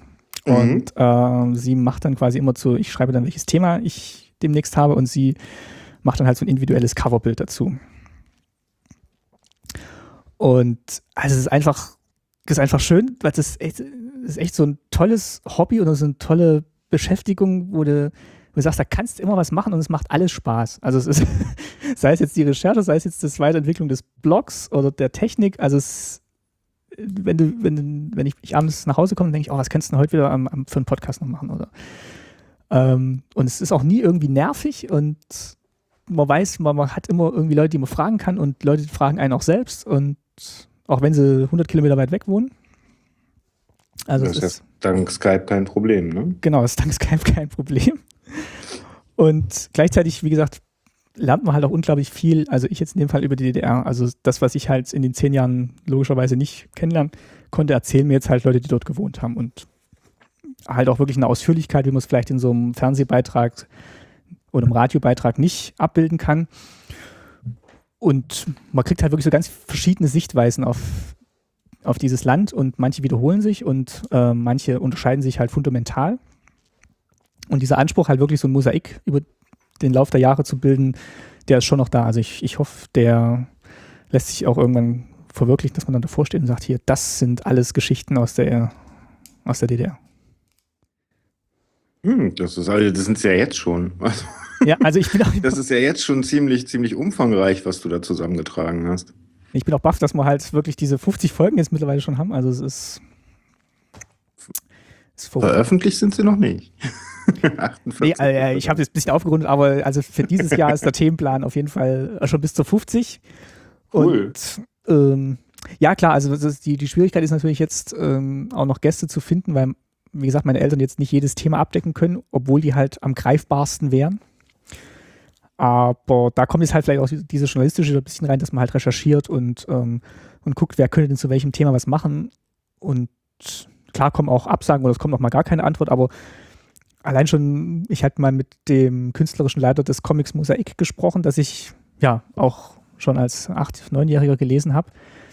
Und es ist dann schon toll, wenn er dann sagt, ja klar, machen wir, äh, wann haben Sie denn Zeit oder so? Und dann denkst du, boah, jetzt sprichst du mit jemandem vom Mosaik. Also das und der hat auch, der hat auch Lust mit dir zu sprechen. Das, äh, ist schon großartig.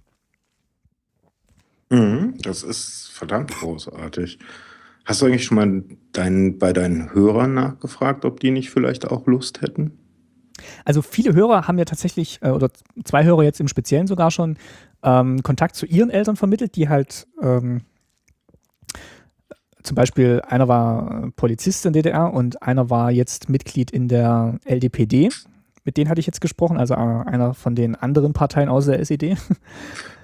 Ah, das ist ja auch deine letzte Folge gewesen. Genau, das war jetzt die letzte Folge und da freue ich mich eigentlich schon, wenn dann Hörer und Hörerinnen sich melden und sagen, ja, guck mal hier, da ähm, hättest du nicht Lust oder was wäre mit dem Thema und mein Papa könnte da was zu erzählen und meine Mutter könnte was dazu erzählen oder ich kenne da einen, der könnte da was äh, drüber berichten und dann Dann denke ich, ja, super, äh, machen wir. immer, immer her damit. Also das. Ähm, also, liebe Staatsbürgerkundehörer, unterstützt den Martin mal, neue Leute zu finden. Das, genau, das ist eigentlich das, ist das große Ziel auch für 2015, um halt das Projekt weiterzuführen, dass man da halt ähm, noch mehr Gäste auftut. Und ja, also ich, ich freue mich auch immer wahnsinnig, wenn dann Leute wirklich auf diesen Flatter-Button klicken zum Beispiel. Also das fällt mir jetzt gerade oh, ja. ein. Also das ist, äh, das ist echt der Hammer, was, wie, wie gern das anscheinend dann doch gehört wird und wie, dass einem das dann doch so ein Klick wert ist, der dann Geld bedeutet. Ja, was ja jetzt mit dem neuen Instacast geht, dass man halt da automatisch flattert, sobald man eine Sendung gehört hat und so. Genau. Das ist super. Und so die paar Cent in den Hut werfen, aber das ist einfach. Genau, das mache ich auch wirklich bei allen anderen Podcasts oder Blogs wirklich konsequent mhm. und dann setzt man sich dann abends auch nochmal hin und überlegt, was habe ich heute gelesen und gehört und so. Und also wenn es mhm. nicht Autoflatter ist. Ähm, und auch, auch da, also auch sowohl von Produzenten als auch von äh, Hörerinnenseite ist diese Podcast-Welt eigentlich eine sehr, sehr, sehr schöne Community. Also ich habe da jetzt noch nie so, so richtig so Shitstorm erlebt oder auch von keinem anderen groß gehört. Ja, was ich da sehr faszinierend finde, ist also diese, diese Art von Community kenne ich jetzt quasi mein ganzes Leben. Das ist halt so diese Hacker-Community, diese mhm. Macher-Community. Und was ganz komisch ist beim Podcasten ist, es kommt ja auch ursprünglich mehr aus der technikaffinen Hacker-Mentalität, was sich da so entwickelt hat. Ich meine, Tim ist einer der stärksten, ähm, na, wie soll ich sagen, Befürworter, nein, ähm, einer der herausragendsten Podcaster und nicht umsonst ist er einer der wenigen, die damit sehr, sehr gut leben können. Und er hat unheimlich viel getan, um Podcasting nach vorne zu bringen. Und er kommt ja aus dieser Hacker-Community. Das stimmt, ja, das ist ein guter, ein guter Punkt.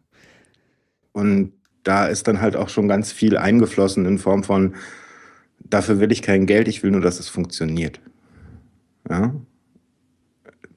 Und Dieses, äh, wir brauchen vielleicht Geld, um einen Entwickler zu zahlen, aber äh, er hat nicht den Anspruch, sich daran zu bereichern. Genau, daran zu bereichern, sondern wenn er Auftragsarbeiten hat und es fällt genug Geld durch Spenden und sonst was ab, dann ist alles schick, ist alles gut, er kann davon leben, ja. Aber er will dadurch nicht reich werden. Und das bemerkt man, denke ich. Das, das, das strahlt auch in die Community aus, dass es bei ganz vielen so geht.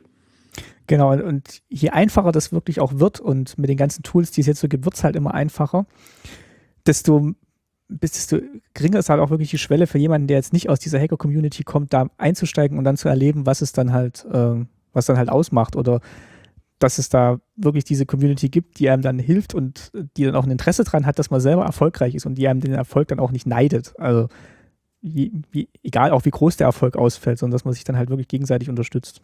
Mhm. Mhm. Ähm, du hast erzählt, du hast angefangen, Podcasts zu hören. Mhm. Was hat das bei dir verändert? Also zum einen mal natürlich die, ähm, die Konsum oder die Konsumzeit für andere Medien. Also sei es jetzt Musik, wenn man unterwegs ist auf dem iPod, weil dann wirklich nur noch Podcasts laufen und dann hört man aber auch Podcasts irgendwie zu Hause beim, beim Aufwaschen, beim Wohnungputzen und äh, beim, beim zum Einkaufen gehen. Und äh, abends dann auch, bleibt dann auch der Fernseher öfter aus. Also ich würde sagen, die Leidtragenden bei mir sind tatsächlich ähm, Radio, also Autoradio ähm, und Fernsehen. Und zum mhm. gewissen Teil auch Musikkonsum.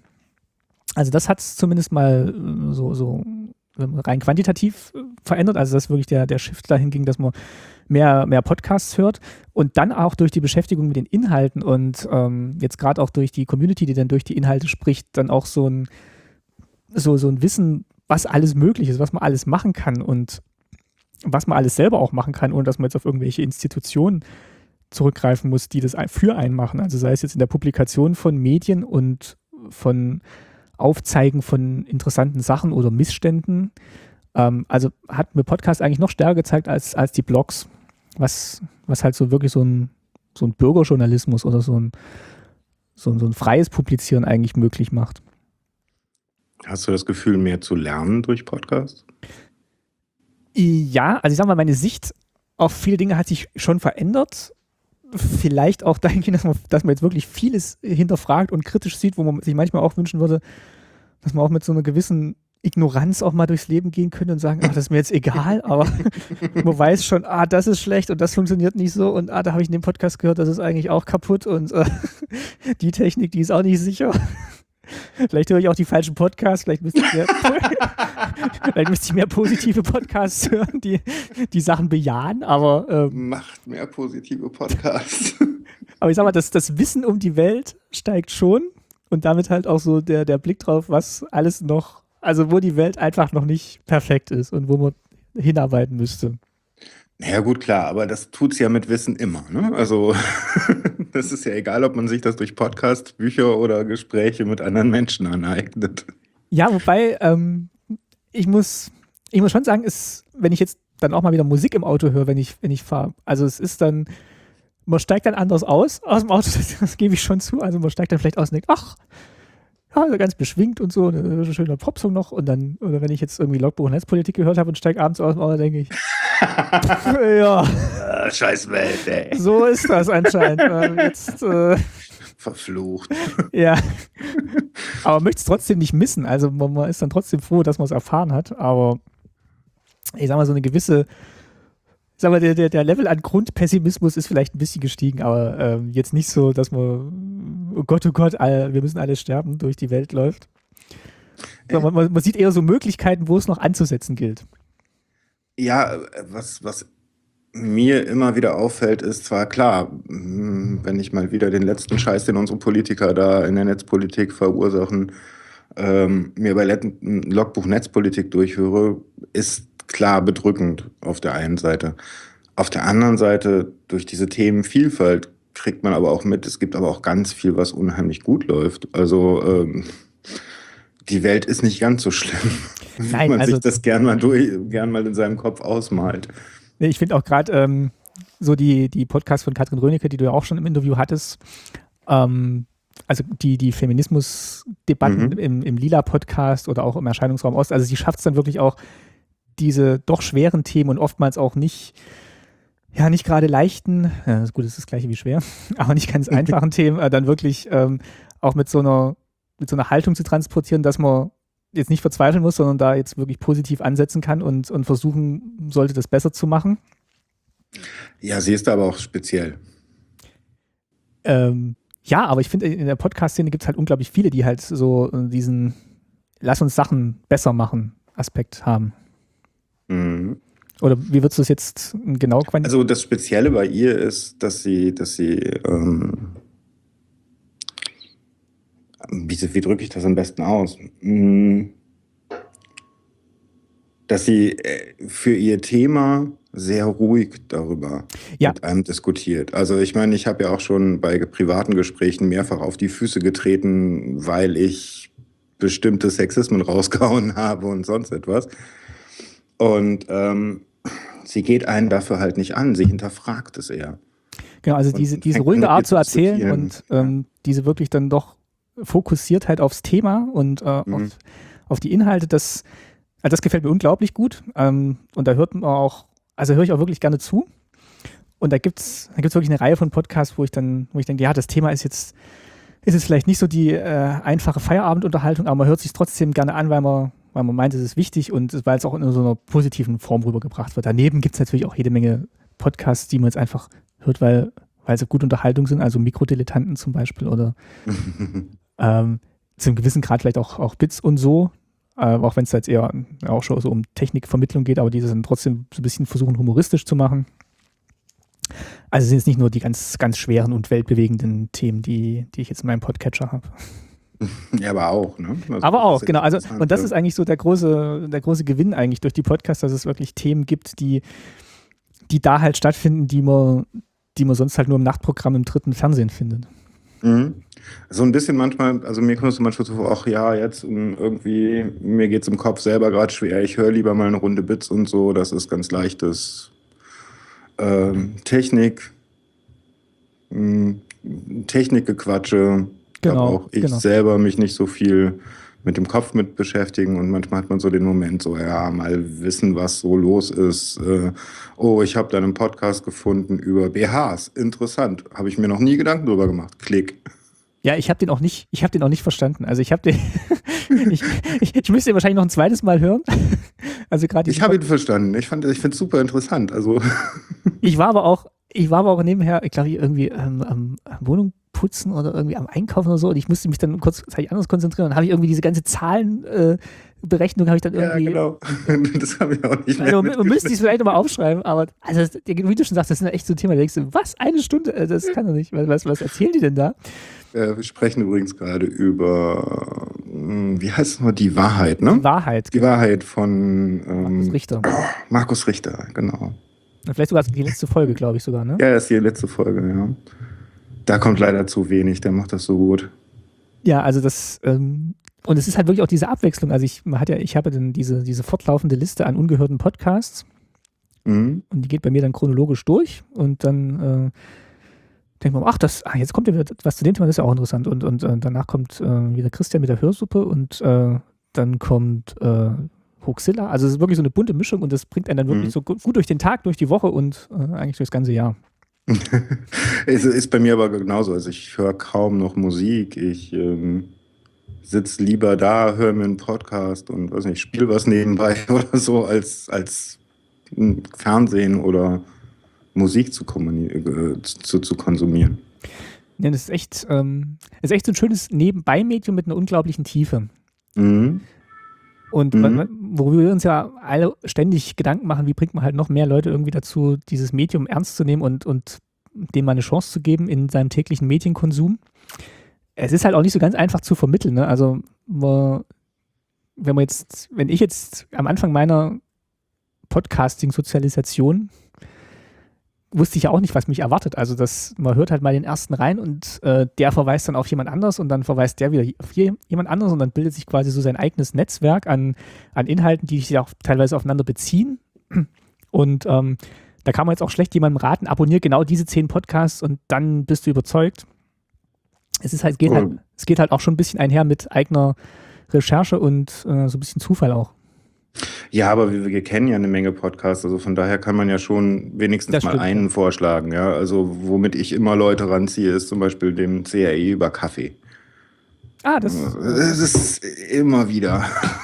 Und das oh, funktioniert das auch immer wieder. So, immer wieder. Das ist, oh, ist ja cool. Gibt es da noch mehr? Was kann ich mir noch anhören? Dann frage ich halt so nach, was, ich, was die Leute interessiert. Manchmal ist es so, ja, rechtlich ist gut. Hier kriegst du Markus Richter. Ähm, mich interessieren irgendwie Lebensgeschichten. Gut, hier kriegst du den Podcast. Ne? Oder die drei Podcasts kenne ich über Lebensgeschichten und so weiter. Also das, das und dann bilden sich die Leute in den meisten Fällen ihre eigenen Playlists und fangen an und kommen dann auch irgendwann so ein Jahr später wieder an mit, oh, ich habe diesen Podcast gefunden, kennst du den schon? Das ist dann irgendwie so ein bisschen wie Murmeln tauschen auf dem Schulhof. Ja, das ist cool und das, äh, das, das freut mich auch, wenn jemand allein schon mal von sich aus sagt, ja, ich, ich höre ja auch Podcasts und äh, kannst du mir noch irgendwas empfehlen? Also dieses Medium scheint langsam ähm, vielleicht nicht so schnell, wie man sich es manchmal wünscht, aber dann doch ähm, zumindest mal im, im Sprachgebrauch oder im Bewusstsein anzukommen. Ich glaube aber, es braucht auch eine gewisse Reife für das Medium. Also, dass man, dass man im Stadium sein möchte, also ein Mindset ist, wo man mehr über die Welt erfahren möchte. Jetzt bei jedem persönlich oder so ja. gesellschaftsmäßig zusammen? Nee, bei jedem persönlich. Also ich kenne auch Leute, ich meine, ich höre jetzt Podcasts seit 2005 und habe versucht natürlich seit 2005. Das siehst du auch schon, also weil du vorhin so überrascht. Ja, klar. Ich meine, ich komme aber aus der Nerd-Technik-Ecke. Von daher. Hm. Ich bin immer noch, ich bin immer verblüfft, dass das in der Nähe stand, weißt du? Also das, ich ja, weiß, ja, ja. Das, genau das so. Neon? Was? Ja. In der CT hätte ich jetzt verstanden, aber Neon? nee, das, das, war echt, äh, das war echt so ein Aha-Moment, wo ich dann dachte, ach, mhm. guck mal, das kann man mit dem iPod auch machen. Mhm. Ähm, ich unterscheide Podcasts irgendwie auch immer. Ich, ich sage immer ganz, ganz frech, ähm, es gibt diese Radiopodcast, dieses Dosen-Podcast, die Radiosendung von letzter Woche nachhören mhm. oder so. Mhm. Und es gibt doch mehr so die private Schiene, wo ich auch Tim zuzähle, die halt einfach von sich aus machen. Hast du da einen gefühlten Unterschied? Machst du da Unterschiede? Ähm, würde ich schon machen. Also diese, diese Zweitverwertung von Radiosendungen ist natürlich auch Podcast. Ich habe jetzt gerade vor kurzem einen Artikel von Nele Heise gelesen, die das auch nochmal so aufdröselt, dass man Podcast ist, dass es immer so zwei Sachen beinhaltet. Einmal der, die Art der Verbreitung und dann aber auch das, was man vielleicht in bestimmten Gruppierungen unter einem Podcast versteht. Also die Art der Verbreitung ist natürlich bei allen gleich, dass es über diesen RSS-Feed funktioniert, aber ich sag mal, was, was die freien Podcaster dann unter einem Podcast verstehen, deckt sich jetzt nicht immer mit so einer Zweitverwertung von bereits gesendetem Rundfunkmaterial. Ja, und ich sage da auch immer, Leute, wenn ihr eine Zweitverwertung macht, dann habt ihr da die Möglichkeit, das gesamte Interview auszustrahlen und nicht nur die zwei Minuten, die ihr irgendwie rausgeschnitten hattet für die Sendung. Ja? Genau. Nochmal tiefer zu gehen und das passiert halt nicht. Es ist halt einfach nur, ja, nochmal ein Ausspielweg für das, was man eigentlich für ein ganz anderes Medium gemacht hat. Mhm. Mit ganz anderen Anforderungen, ganz anderer Hörerschicht. Mhm. Und wenn ich mir jetzt angucke, also jetzt sind ja auch gerade wieder die Listen raus äh, bei iTunes äh, Podcast 2014. Also das sind ja auch irgendwie 80, 85 Prozent sind ja irgendwelche Radio-Zweitverwertungen, wo ich dann, schlimm, wo ich dann auch denke, ja gut, kann man machen, ne? aber ist eigentlich auch schade, weil, weil halt so viel, was dieses Medium eigentlich noch bieten könnte, nicht berücksichtigt ist oder dass man eigentlich auch gar nicht mal zeigen kann, also gerade iTunes, die ja wirklich so eine, so eine Reichweite haben, wo sie sagen können, hier, guck mal, das ist auch Podcast und das ist auch cool und äh, mhm. das, war, das war die letzten Jahre besser, fand ich. Also, ähm, nehmen mal, nehm mal raus, dass die Wandzeitung da irgendwie gefeatured wurde, äh, aber da hatte ich irgendwie schon den Eindruck, dass da freie oder persönliche Podcasts da eher noch in den letzten Jahren stattgefunden haben. Und jetzt ist wirklich, also der Radiotatort ist da irgendwie drin und, und das SWR zwei Zeitwort, glaube ich, oder so. Wo ich dann auch okay. denke, ja, äh, das ist jetzt, das ist jetzt quasi die, die beste Neuerung an Podcasts in 2014 gewesen. Das, die machen eine super Sendung, keine Frage. Habe ich auch irgendwie abonniert, das, das Zeitwort, aber es ist jetzt nicht so das, wenn mich jemand fragen würde, was ist denn das Spannendste, was 2015 im, Podca im Bereich Podcast passiert ist. Ja, ne? Ja. Ja, gut, das ist aber, man, haben die wenigsten halt auf dem Schirm, ne?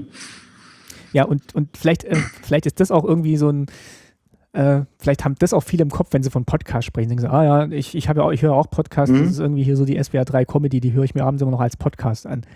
Ja. Ja, ja, also ich werde auch häufiger gefragt, über welchen Radiosender ich jetzt meinen Podcast veröffentliche. Mhm, ja, genau. Und das. Äh, Bei welchem Radiosender finde ich das denn? HR2 oder? Äh, nein. Das ist so, wie du fragst, äh, bei, äh, in welcher Zeitung erscheint denn dein Blog? Ja, genau, genau. Also, so, so, fühlt sich das dann auch an. Dann denkst du dann, ja, also, nee, das erscheint halt für sich, ne? Und, äh, genau. ähm, Und nachdem du vom Lesen zum Machen gewechselt bist, hat sich da etwas in dir verändert? Ja, also schon. Also allein, das, das schreibe ich auch im Impressum, habe ich auch mal hingeschrieben, ähm, dass ich eigentlich hauptsächlich, äh, das heißt hauptsächlich, aber zum großen Teil Tim Brittlaff eigentlich dafür dafür danke, dass, was er so ausgelöst hat ähm, bei mir. Also einerseits so dieses Gefühl, man kann selber Sachen machen und man sollte es ja auch selber machen. Und man sollte sich auch nicht irgendwie von anderen vorschreiben lassen, was, äh, wie es richtig zu sein hat, sondern wenn man der Überzeugung ist, so, so hätte ich es gern, so muss es sein und so glaube ich, dass es richtig ist, dann, dann muss man es ja verdammt nochmal so machen.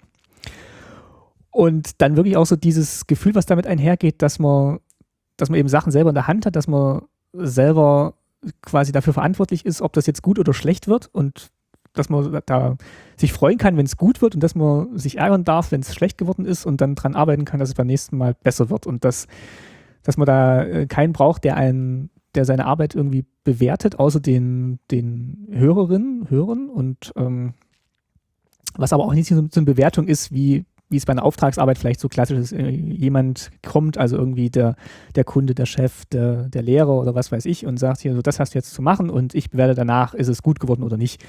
Sondern man hat irgendwie selber eine Idee von irgendwas und sagt hier, so mache ich es und so finde ich es gut. Und wenn dann andere kommen und sagen, jo, finde ich auch gut, äh, mehr davon, dann ist das eigentlich äh, total toll. Mhm. Und das war eigentlich so der, so der große Aha-Moment während dieses ganzen Projektes, dass man halt sagen kann, okay, das ist jetzt das, das Intro, das ich mir ausgedacht habe, das ist das Logo, das ich mir ausgedacht habe. Also das erste Logo, das zweite hat sich Sven ausgedacht, aber ähm, dann äh, zu sagen, hier, das sind die Inhalte, die ich verbreiten will und so möchte ich es machen und ähm, so mache ich es jetzt und hört euch das mal an und wenn dann jemand kommt und sagt, habe ich mir angehört, gefällt mir, äh, weitermachen, dann ist das, ist das super. Also das haben wahrscheinlich Leute, die, runter, ne? genau, die, frei, die freiberuflich arbeiten, ganz häufig. Vielleicht auch nicht so häufig, wenn sie Auftragsarbeiten machen für jemand anderes. Kann ich dir versprechen, ich war eine ganze Weile Freiberufler und nee, so oft kriegst du das Feedback nicht. und es ist eigentlich so eine schöne, so eine schöne Welt, äh, so eine schöne Parallelwelt vielleicht, wo man sagen kann, okay, da, da funktionieren Sachen so, wie, wie man sie sonst nicht so häufig antrifft. Also es gibt ja so eigentlich so grundsätzliche Hürden zum Podcasten. Ich meine, neben der Technik und was für ein Mikrofon verwende ich, wo man sagen kann, also wenn es ganz blöd kommt, dann nimm halt dein normales Headset und deinen Rechner und gut. Ähm, aber es gibt ja so ganz, ganz, wo man sich überwinden muss, also seine eigene Stimme hören. Ja. Ähm, überhaupt die Idee, ich habe jetzt was zu sagen und, und, und ich spreche das ins Internet und ist das überhaupt mein Platz? Darf ich das überhaupt? So mhm, mhm. sozialisierte Sachen. Hat sich, hat, haben sich da bei dir Knoten gelöst oder warst du da von Anfang an total relaxed mit? Ähm, ich sag mal, ich habe jetzt nicht so große Erwartungen gehabt, was da jetzt passiert. Also ich, ich wollte halt dieses Medium nutzen und ich wollte das halt dokumentieren, was in unserer Familie existiert an Wissen über die DDR. Und mir schien das Format Podcast dafür halt am geeignetsten zu sein, auch weil ich halt schon immer einen Podcast, ja, wie, wie ich beschrieben hatte, machen wollte. Und das war halt die perfekte Kombination in dem Moment. Und ich habe mir da erstmal nicht so viel Gedanken gemacht, wie, wie das ankommt, sondern ich habe halt gedacht, so, was, was ist denn das, was ich vielleicht in drei Jahren nochmal hören würde? Und klar überlegt muss ich dann, ja, wie klingt das und wie baut man es auf? Und äh, manchmal denkt man, auch, ich hätte auch gerne mal ein bisschen tiefere Stimme, das wäre vielleicht auch manchmal ganz hilfreich. Ähm. Wieso? Du hast doch eine tiefe Stimme. Ja, aber, aber wenn ich jetzt, ah gut, Christian von der Hörsuppe ist jetzt vielleicht auch ein schlechtes Gegenbeispiel. ist da, ist da, ist da. Aber da, da, blickt man dann schon immer so ein bisschen neidisch und denkt, ah, ja, so kann das dann auch klingen. Ähm, aber da habe ich mir eigentlich nie so groß Gedanken drüber gemacht, ähm, wie das denn, wie das denn wirkt. Äh, am Anfang habe ich ja noch viele Äs rausgeschnitten und bei uns und man wird auch mit der Zeit sicherer beim Sprechen und bringt die Sätze vielleicht auch schneller auf den Punkt. Man macht Pausen statt Äs, ne? Genau, man macht Pausen statt Äs. Aber das ist was, was ich da eigentlich gelernt habe und das funktioniert eigentlich soweit für mich, für mich ganz gut. Ich mache mir da jetzt, wie gesagt, nicht so einen Kopf und ich, das ist auch, glaube ich, die, das größte Hemmnis, was man vielleicht haben kann, wenn man jetzt neu anfängt, dass man, dass man zu viel sich überlegt, was andere davon denken, sondern dass man einfach mal probiert und sagt, okay, da an der Stelle funktioniert es und da funktioniert es noch nicht und ich glaube, dass wirklich mehr Leute was zu sagen haben, als die, die jetzt podcasten. Also das, man, manchen liegt es halt mehr zu schreiben. Also ich, ich schreibe auch nach wie vor gerne Text, aber gerade so bei Gesprächen oder Interviews bietet sich halt auch das Format Podcast an und ich glaube, da gibt es auch noch ganz viele Formate, die man halt noch nicht ausprobiert hat. Und wenn es da Leute gibt, die da ausprobieren wollen, dann sollen sie es auf jeden Fall ausprobieren und keine Scheu davor haben. Naja, ich denke eigentlich, jeder hat wirklich eine interessante Geschichte zu erzählen. Und ähm, der Satz ist geklaut bei Holgi. Ich, ich weiß nicht, ob jeder tatsächlich ähm, diese Geschichte erzählen muss. Wie gesagt, viele, könnte ich mir vorstellen, machen es vielleicht auch mit Musik oder mit, äh, mit, mit bildender Kunst. Äh, nee, das meine ich nicht. Ich meine einfach nur, jeder hat eine. Genau, jeder hat eine Geschichte. Ich, ich weiß halt bloß nicht, ob sich die immer eignet, erzählt zu werden, weil manchmal funktioniert sie vielleicht in einem anderen Medium besser. Aber dass mhm. jeder Mensch auf jeden Fall was Interessantes hat, was ihn auszeichnet und was er, was ihn einzigartig macht, das würde ich sofort unterschreiben. Bist du meiner Meinung, wir brauchen mehr Podcasts? Finde ich schon. Allein dadurch, also nicht, dass man jetzt 24 äh, Stunden am Tag Podcast hören müsste, aber dass das Angebot eigentlich so weit wachsen müsste, dass für jeden tatsächlich was dabei ist und dass dann nicht immer kommt, ja, Podcast ist ja nur Technik, was jetzt ja ein populäres Argument in diesem berühmten Nischenartikel war. Mhm. Und ich glaube, dieses Bewusstsein, dass Podcasts mehr sind als nur Technik und, und Laberrunden, so wichtig die auch sind, das, das passiert wahrscheinlich erst, wenn es tatsächlich signifikant mehr Sachen gibt, die auch äh, aus anderen Themenbereichen kommen. Und da finde ich, da, da, kann, da ist schon noch genug Platz und Bedarf. Ja gut, also das Hauptformat, was ich so wahrnehme, sind Interviews oder beziehungsweise Gespräche, wie wir hier uns gerade führen. Genau, das ist auch am leichtesten umzusetzen. Also gebe ich auch ganz ehrlich zu, das ist ähm, vom, vom Aufwand her wahrscheinlich für viele relativ schnell umzusetzen. Sei es jetzt mit einem mit einem Mikro, das im Laptop eingebaut ist oder eins, das auf dem, auf dem Tisch steht oder bei einem Headset, aber man, man, man muss die Wohnung nicht aufräumen, man braucht kein großes, äh, man braucht kein Greenscreen, also äh, Video fällt ja schon mal weg, aber auch was jetzt bei Audio noch möglich wäre mit diese ganze Feature-Ecke mit, mit Geräuschen, Musik, ähm, das ist natürlich alles gleich ein viel, viel höherer Aufwand, als wenn man einfach bei einem Gespräch ein Mikrofon mitlaufen lässt.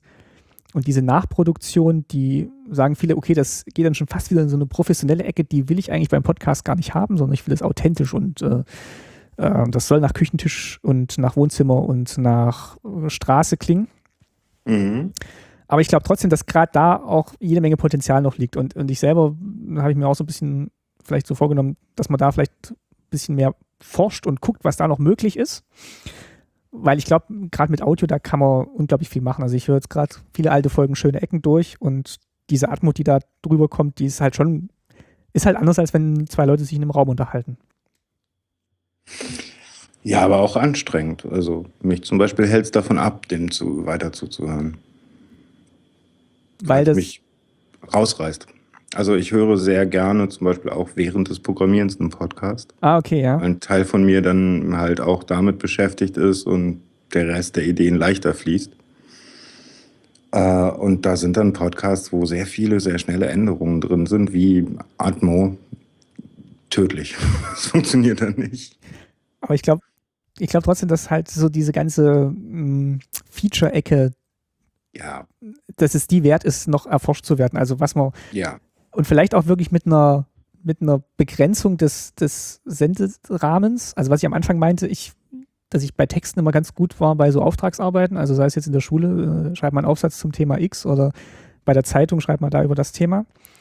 Mhm. Dass einem das vielleicht auch helfen kann, wenn man sagen kann, okay, ich möchte jetzt dieses Thema präsentieren und ähm, ich gebe mir selber das Limit, sagen wir mal, eine Dreiviertelstunde und beim nächsten Mal gebe ich mir das Limit 20 Minuten oder so. Also dass es halt keine von außen aufgesetzte Sendezeitbeschränkung ist, sondern dass man sagt, ich möchte das jetzt oder ich möchte das in der Zeit X machen, ohne dass es langweilig klingt. Was muss ich dafür tun?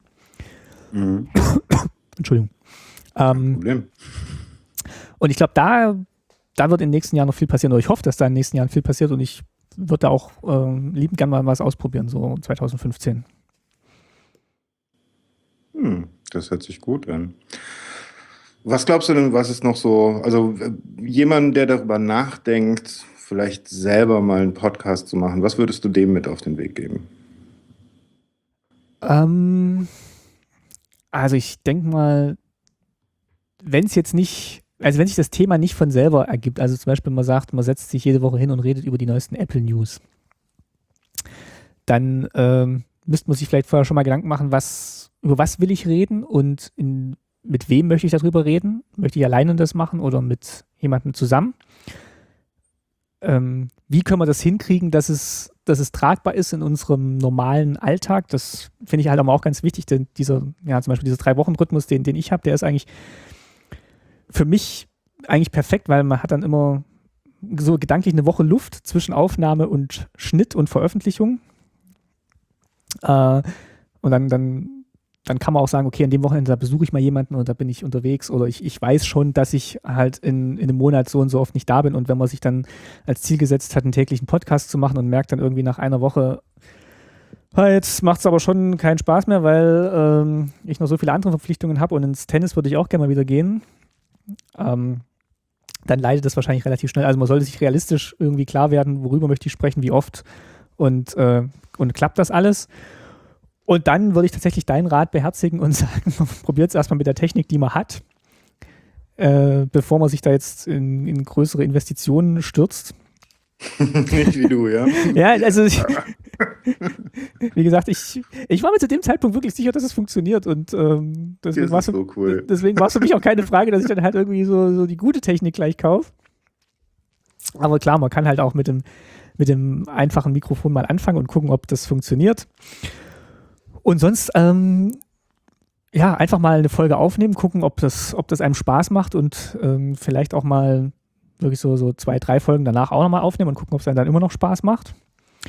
Und dann halt von dort aus weiterentwickeln. Ich finde es wichtig, dass man halt äh, das auch immer wieder auf den Prüfstand stellt, was man macht und guckt, wo, wo kann man es verbessern, weil wenn es dann zur Routine wird, ähm, Routine ist ja dahingehend ganz gut, dass man halt, dass jeder Handgriff sitzt, aber wenn es dann wirklich auch nach Routine klingt und sagt, jetzt kommt wieder der Block und das haben wir ja schon auch tausendmal gehört, dann müsste man sich vielleicht fragen, ob man das Format ändert oder ein ganz neues Format macht.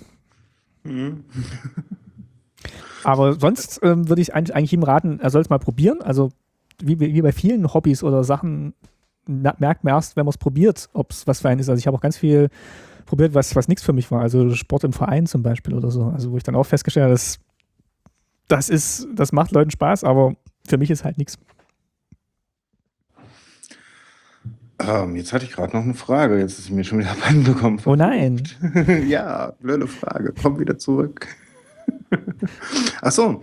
Ähm, wie wichtig ist für dich dass der Podcast perfekt ist. Also mit allen Shownotes, mit ähm, am besten getrennten Spuren aufnehmen und auch Phonic benutzen und äh, alle Contributors hinzuzufügen. Also ich sehe auf deinem Blog, dass du dir da sehr viel Arbeit mitmachst. Mm, ja, also ich versuche das schon so gut wie möglich hinzukriegen. Wie gesagt, da kommt dann vielleicht auch das Perfektionistische wieder ein bisschen durch, weil ich dann sowohl denke, ähm, die Leute, die da jetzt mitgemacht haben, die haben jetzt irgendwie auch ein Recht drauf, dass sie halt äh, möglichst gut da präsentiert werden, sofern sie halt irgendwie Foto- und Social-Media-Kanäle und was sie noch alles haben, da beisteuern. Und auch bei den Shownotes höre ich dann den Podcast danach auch nochmal durch und, und versuche das halt äh, zu verlinken.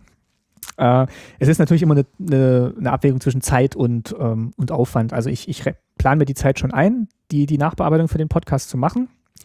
Da kommt halt auch dieses Drei-Wochen-Schema mir wieder entgegen, was ich mir so überlegt hatte nimmt man halt an, einem Wochen, an einer Woche auf und an der nächsten Woche macht man es dann fertig und wenn man noch auf irgendwas warten muss, hat man dann immer noch ein Wochenende, bevor dann die Folge erscheinen muss. Also das mhm. ist dann da sehr, sehr entspannt. Ähm, und ich möchte danach eigentlich auch möglichst wenig nochmal dran fassen müssen. Also ich versuche dann wirklich auch die Zeit so zu nutzen, dass es danach äh, auch so stehen bleiben kann. Und da mache ich es dann lieber gleich, gleich richtig und, und, und verschlagwort auch das Bild dann nochmal meinetwegen. Ähm, ja, also ich, ich, die Aufnahmen sind ja bei mir jetzt auch, sagen wir mal, so, so Stunde, so ein Stundenformat, das hört man auch schnell nochmal durch. Und ich, ich lege da schon Wert drauf, dass es halt, dass es halt gut aussieht, weil ich denke dann halt auch Leute, die über die Website kommen, die wollen dann halt schon wissen, worum es hier und ähm, vielleicht auch die weiterführenden Links dann nochmal benutzen, weil gerade so DDR-Slang gibt es dann halt schon viele Begriffe, wo man dann nochmal nachlesen will, was war das jetzt genau und ähm, das ist eigentlich auch schon so, so ein bisschen noch so Service, den ich da anbiete. Ich weiß auch nicht, ob die Kapitelmarken so genutzt werden, weil bei so einem Gespräch über ein Thema gibt es halt zwar schon verschiedene Segmente, aber man springt dann halt auch innerhalb der Segmente nochmal und, ah, vorher habe ich das gesagt. Und am Anfang habe ich wirklich die Kapitelmarken sehr engmaschig gesetzt. Mhm. Mittlerweile sind die halt, ja, sag mal so, so zehn Minuten auseinander, wenn man dann wirklich merkt, okay, jetzt ist hier so ein inhaltlicher Break. Ähm, also die, die Mühe mache ich mir und die mache ich mir auch gern, also auch mit Multitrack-Aufnahmen jetzt, weil einerseits, da kommt dann vielleicht auch so ein bisschen das, ja, der technische Aspekt oder das, das Nerdige dann so ein bisschen durch, wo man dann sagt, okay, das geht jetzt, na dann probieren wir es doch gleich mal aus. Mhm. Und wenn es dann noch dazu beiträgt, dass es dann am Schluss besser klingt, umso, umso besser. Und natürlich wird auch die Hardware, mit der man es machen kann, immer kleiner. Also Transportabilität ist ähm, schon, schon auch wichtig. Allein wenn ich zu meinen Eltern fahre, dann ist der Kofferraum halt nicht nur mit Audiotechnik voll, sondern das Größte sind mittlerweile halt die Headsets. Oder auch wenn man, wenn man externe Gäste besucht, ist halt schön, wenn man dann einfach nur äh, MacBook Air und äh, Aufnahmegerät und ein paar Kopfhörer mitnehmen muss und dann hat man eigentlich schon alles dabei. Und von daher ist die Optimierung da auch ein Vorteil in der Produktionsweise. Und mhm. wie gesagt, es macht natürlich auch Spaß. Also wenn man jetzt irgendwie merkt, ah cool, jetzt gibt es dieses Contributor-Feature oder jetzt gibt es äh, Multitrack-Aufnahmen, dann dann ist es vielleicht auch was, was der Hörer oder die Hörerin jetzt gar nicht erstmal so wahrnimmt. Aber man selber hat einfach ein besseres Gefühl, weil man denkt, ah, okay, wenn, wenn das mal irgendwie wichtig werden sollte für viele Leute, dann ist es jetzt schon da. Und, und ähm, ich muss dann später nichts mehr nachziehen. Also ich versuche dann schon immer auch die aktuellen Versionen zu verwenden und auf dem aktuellen Stand dann zu sein. Mhm. Und wenn du andere Podcasts betrachtest, ähm, ist dir das wichtig? Achtest du auf solche Dinge oder ist dir eigentlich nur das Audio wichtig? Also das Audio ist natürlich ähm, schon, schon das Wichtigste, finde ich. Also auch gerade wenn ich jetzt ähm, diese, diese Playlist, die ich habe, also wo halt alle neuen reinfallen und ich höre die nacheinander durch, dann kann es auch sein, wenn ich so tagsüber unterwegs bin, habe ich halt fünf, sechs Podcasts gehört und war halt zwischendurch nicht auf der Webseite. Und ich, wenn, wenn mich jetzt was interessiert, dann gucke ich dann abends schon nochmal auf der Website nach, gucke in den Show Notes oder surfe das dann auch nochmal an. Also auch gerade bei schönen Ecken gucke ich mir nochmal die Fotos an oder so. da ist mir dann schon wichtig, dass, dass, dass man halt das dann schon schnell findet, was man da so erwartet. Aber ich sag mal so, die, die Konvention bei der Präsentation von Podcasts ist ja jetzt ja, ist jetzt ja schon gegeben. Also durch, äh, durch so WordPress-Themes und den Podlove-Player findet man sich da eigentlich schnell zurecht. Mhm. Ich würde mir vielleicht schon noch wünschen, wünschen, was wir jetzt auf dem Workshop besprochen haben, dass, dass man halt vielleicht nochmal eine ungewöhnlichere Darstellung von Podcasts hinbekommt, die halt wirklich gleich aussagen, hier geht es irgendwie um Audio-Content und das ist der Audio-Content und das ist das Thema, dass es so ein bisschen weniger bürokratisch vielleicht aus, aussieht. Du meinst so eher dieses redigierte äh, Podcast, ähm, oder? Nee, also schon, dass jede Website eigentlich so ihren eigenen Charakter hat. Momentan ist ja dieses WordPress-Theme 20, was haben wir da, 2011 2011 bis 2014, siehst du alle? Ja, genau. Oben mit diesem, mit diesem breiten Header-Bild und dann kommt ja. unten der Player und dann kommen die Shownotes oder so. Das, das hilft wirklich dabei, dass man halt, wenn man sich da auskennt, schnell Sachen findet. Aber ich finde so, man könnte die Individualität des einzelnen Podcasts vielleicht dann noch stärken, wenn man da sich was Ansprechendes überlegt, was trotzdem noch inhaltlich funktioniert. Ja, das ist aber schon wieder sehr, sehr viel Arbeit. Also wenn ich mir überlege, ich beschäftige mich gerade mit dieser Trick. Ähm, oh ja, da. Skriptsprache. ähm, die ich aber auch eigentlich schon in meinem Beruf verwendet habe. Und ähm, ich muss schon sagen, es wird dann wirklich aufwendig, wenn man anfängt, da wirklich an jedem einzelnen Element rumzuschrauben, was da so alles passiert. Äh das ist vielleicht auch der Grund, warum es bislang noch nicht so viele Vorlagen gibt, die Tim sich ja auch immer wünscht, weil ich habe mich da auch irgendwie zweimal rangesetzt und wie gesagt, ich ich bin jetzt nicht so programmiertechnisch viel unterwegs. Man könnte sich wahrscheinlich drauf schaffen, aber ich denke immer, halt so eine Abwägung. Lerne ich jetzt irgendwie diese Twig-Sprache, um dann irgendwie die Contributors von links nach rechts statt von rechts nach links anzeigen zu lassen? Mhm. Oder gucke ich lieber, wo ich den Gast für die nächste Sendung herkriege und dann gewinnt äh, meistens der Gast für die nächste Sendung. Geht mir nicht anders. Und ja, also wenn es da wirklich Vorlagen gäbe, dann würde ich die auch nutzen und wenn es da irgendwie schöne Designs gibt, würde ich die auch nutzen, aber ich habe mal mit den Gedanken gespielt, irgendwie so PHP selber anzupassen und dann PHP noch zu lernen. Also dachte, dann denke ich immer an, also für jemanden, der jetzt programmieren kann, ist es vielleicht nicht ein Klacks, aber jetzt nur deswegen PHP zu lernen und damit man dann irgendwie den Flatter-Button äh, woanders platzieren kann, das ist mir dann echt, also da, da ist es mir dann auch bei anderen Podcasts wichtiger, die machen schönes Audio und machen coole Sendungen, als dass sie ihre Website pimpen. Ja, aber vielleicht hört ja jemand zu, der sich gut mit Twig auskennt, der WordPress-Themes machen kann. Ähm Dafür würde ich sogar bezahlen. Ich auch. Und wenn da jemand auf dem, Work auf dem Kongress ist und da Workshops anbietet, äh, das soll er machen. Wäre ich, ich, auch dabei. Ich komme. Wäre ich auch dabei. Ja, cool. Danke für das Gespräch erstmal. Wir sind jetzt schon wieder bei einer Stunde und 40 Minuten. Ja, Wahnsinn. Also, ja, ne? Das geht so scheiße schnell. Gerade im Winter, wenn die Tage so kurz sind. geht es noch schneller, ja. Ich habe dir das Konzept der Sendung erklärt. Ja. Du musst dir dann jetzt zum Abschluss drei, zwei bis drei Leute wünschen, die ich als nächstes interviewen soll. Ich hätte zwei. Ich hoffe, das äh, ist okay. Zwei reicht vollkommen aus. Ähm, okay. Ähm, das sind beides äh, Podcasterinnen. Oh, sehr schön. Davon brauche ich immer mehr, immer viele. Und die äh, gefallen mir deswegen so gut, weil ja, die auch so ein bisschen in die Richtung gehen, was, ähm, was ich gern höre und was ich auch zum Teil halt selber versuche mit Staatsbürgerkunde. Also das eine ist äh, Luana Knipfer, die den Podcast mit ihrem Opa macht, Opa Harald erzählt. Oh ja. Der viel zu selten neue Folgen äh, bringt und oh wo ich ja. gesehen habe, dass jetzt eine neue gekommen ist und äh, da komme ich auch noch irgendwann hin beim Anhören. Ich hoffe noch vor Weihnachten. Und äh, die müsstest du unbedingt interviewen und sie dann auch gleich fragen, äh, warum sie nicht öfter was publiziert. das wäre die, die Bedingungsfrage. Mhm. Und ähm, genau, also da, da wer, wer das nicht kennt, da spricht äh, Luana eben mit ihrem Opa, der äh, ungefähr äh, drei Leben, äh, Inhalt für drei Leben gelebt hat. Also der war der hat, der kommt aus Hamburg, hat auf, der, hat auf See gearbeitet, war ähm, beim Theater, die neueste Folge dreht sich irgendwie um die Reeperbahn. Also der hat wirklich unglaublich viel erlebt und er erzählt es auch so schön mit so einem nordischen mhm. Zungenschlag und das ist ähm, sehr angenehm zu hören. Und äh, Luana kommt gar nicht so oft zu Wort, aber allein dafür, dass sie diesen Podcast initiiert hat, muss sie interviewt werden. Also der Opa ja, kann klar. auch gern dabei sein. Also ich mache das eigentlich nur mit den, also ich versuche eigentlich immer einen mir zu schnappen und nicht beide. Ich habe zwar schon zugesagt, dass ich bei einigen Podcasts beide interviewen werde. Ähm, aber so grundsätzlich finde ich das ganz spannend, mit einem von äh, mit, mit einem jeweils zu sprechen und dann auch den Podcast vielleicht zwei, dreimal auftauchen zu lassen. Sehr gut. Nur den Opa könnte man auch mal interviewen. Muss sich dann jemand anderes wünschen. Okay, ähm, das wäre der eine Vorschlag. Ja. Und der andere, das wäre Yvonne Sonnenberg, ähm, auch bekannt als Pirate.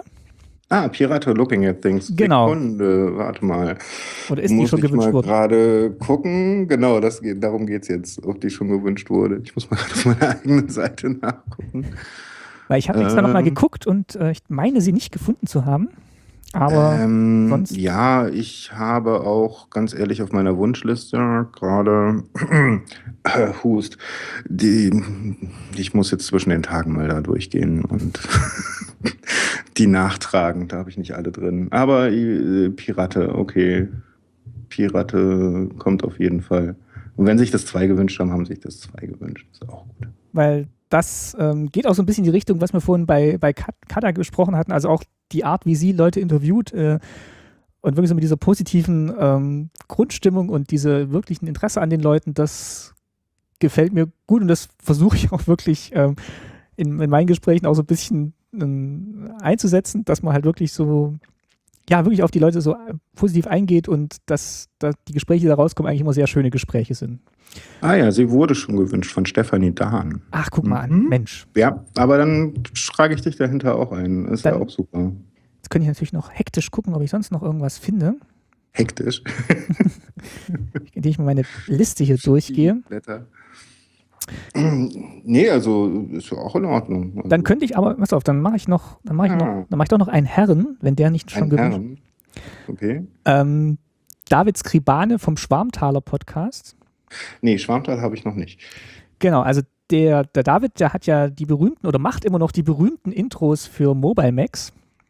Ah, das ist der David? Genau, der cool. Pre Previously On David. Mhm.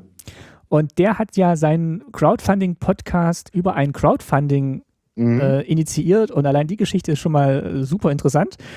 Und ähm, ja, also den, den Podcast, den würde ich auch empfehlen und äh, den Podcaster dann gleich mit für, eine, für ein Interview in diesem Rahmen dieser Sendung. Ja, schön. Sehr. Also werde ich machen. Ich werde alle drei natürlich jetzt dann auch mal in meine Wunschliste packen, jetzt die Tage. Und ähm, da freue ich mich auch drauf, die Leute zu interviewen. Ja, also weil das wirklich, ja, alle drei wirklich, ja, schöne Podcast-Formate sind, wo man auch gerne zuhört. Dann danke ich dir für das Gespräch. danke dir für die Einladung oder ja, wem, wem, muss ich eigentlich danken für die Empfehlung? Habe ich jetzt gar nicht. Wem du danken musst für die Empfehlung, müsste ich jetzt mal gerade gucken. Claudia, Claudia Kreil. Ach, gleich die erste. Ja, ja dann danke ich noch äh, Claudia von den Ex-Wikigeeks. Du bist auch der allererste Wunsch ever gewesen. Oh, bedanke ich mich gleich nochmal bei Claudia und wünsche ihr viel Erfolg für die ganzen neuen Formate, die sie für 2015 schon im Kopf hat. Ja, weißt du da schon was? Gibt's nee, aber ich habe ja gehört, dass nach den Wikigeeks da jetzt äh, ein, ein Füllhorn an neuen Formaten in, äh, bei Ralf und Claudia am Entstehen ist. Und ich nehme an, da hat sie einen entscheidenden Anteil dran. Da freue ich mich ja dann drauf.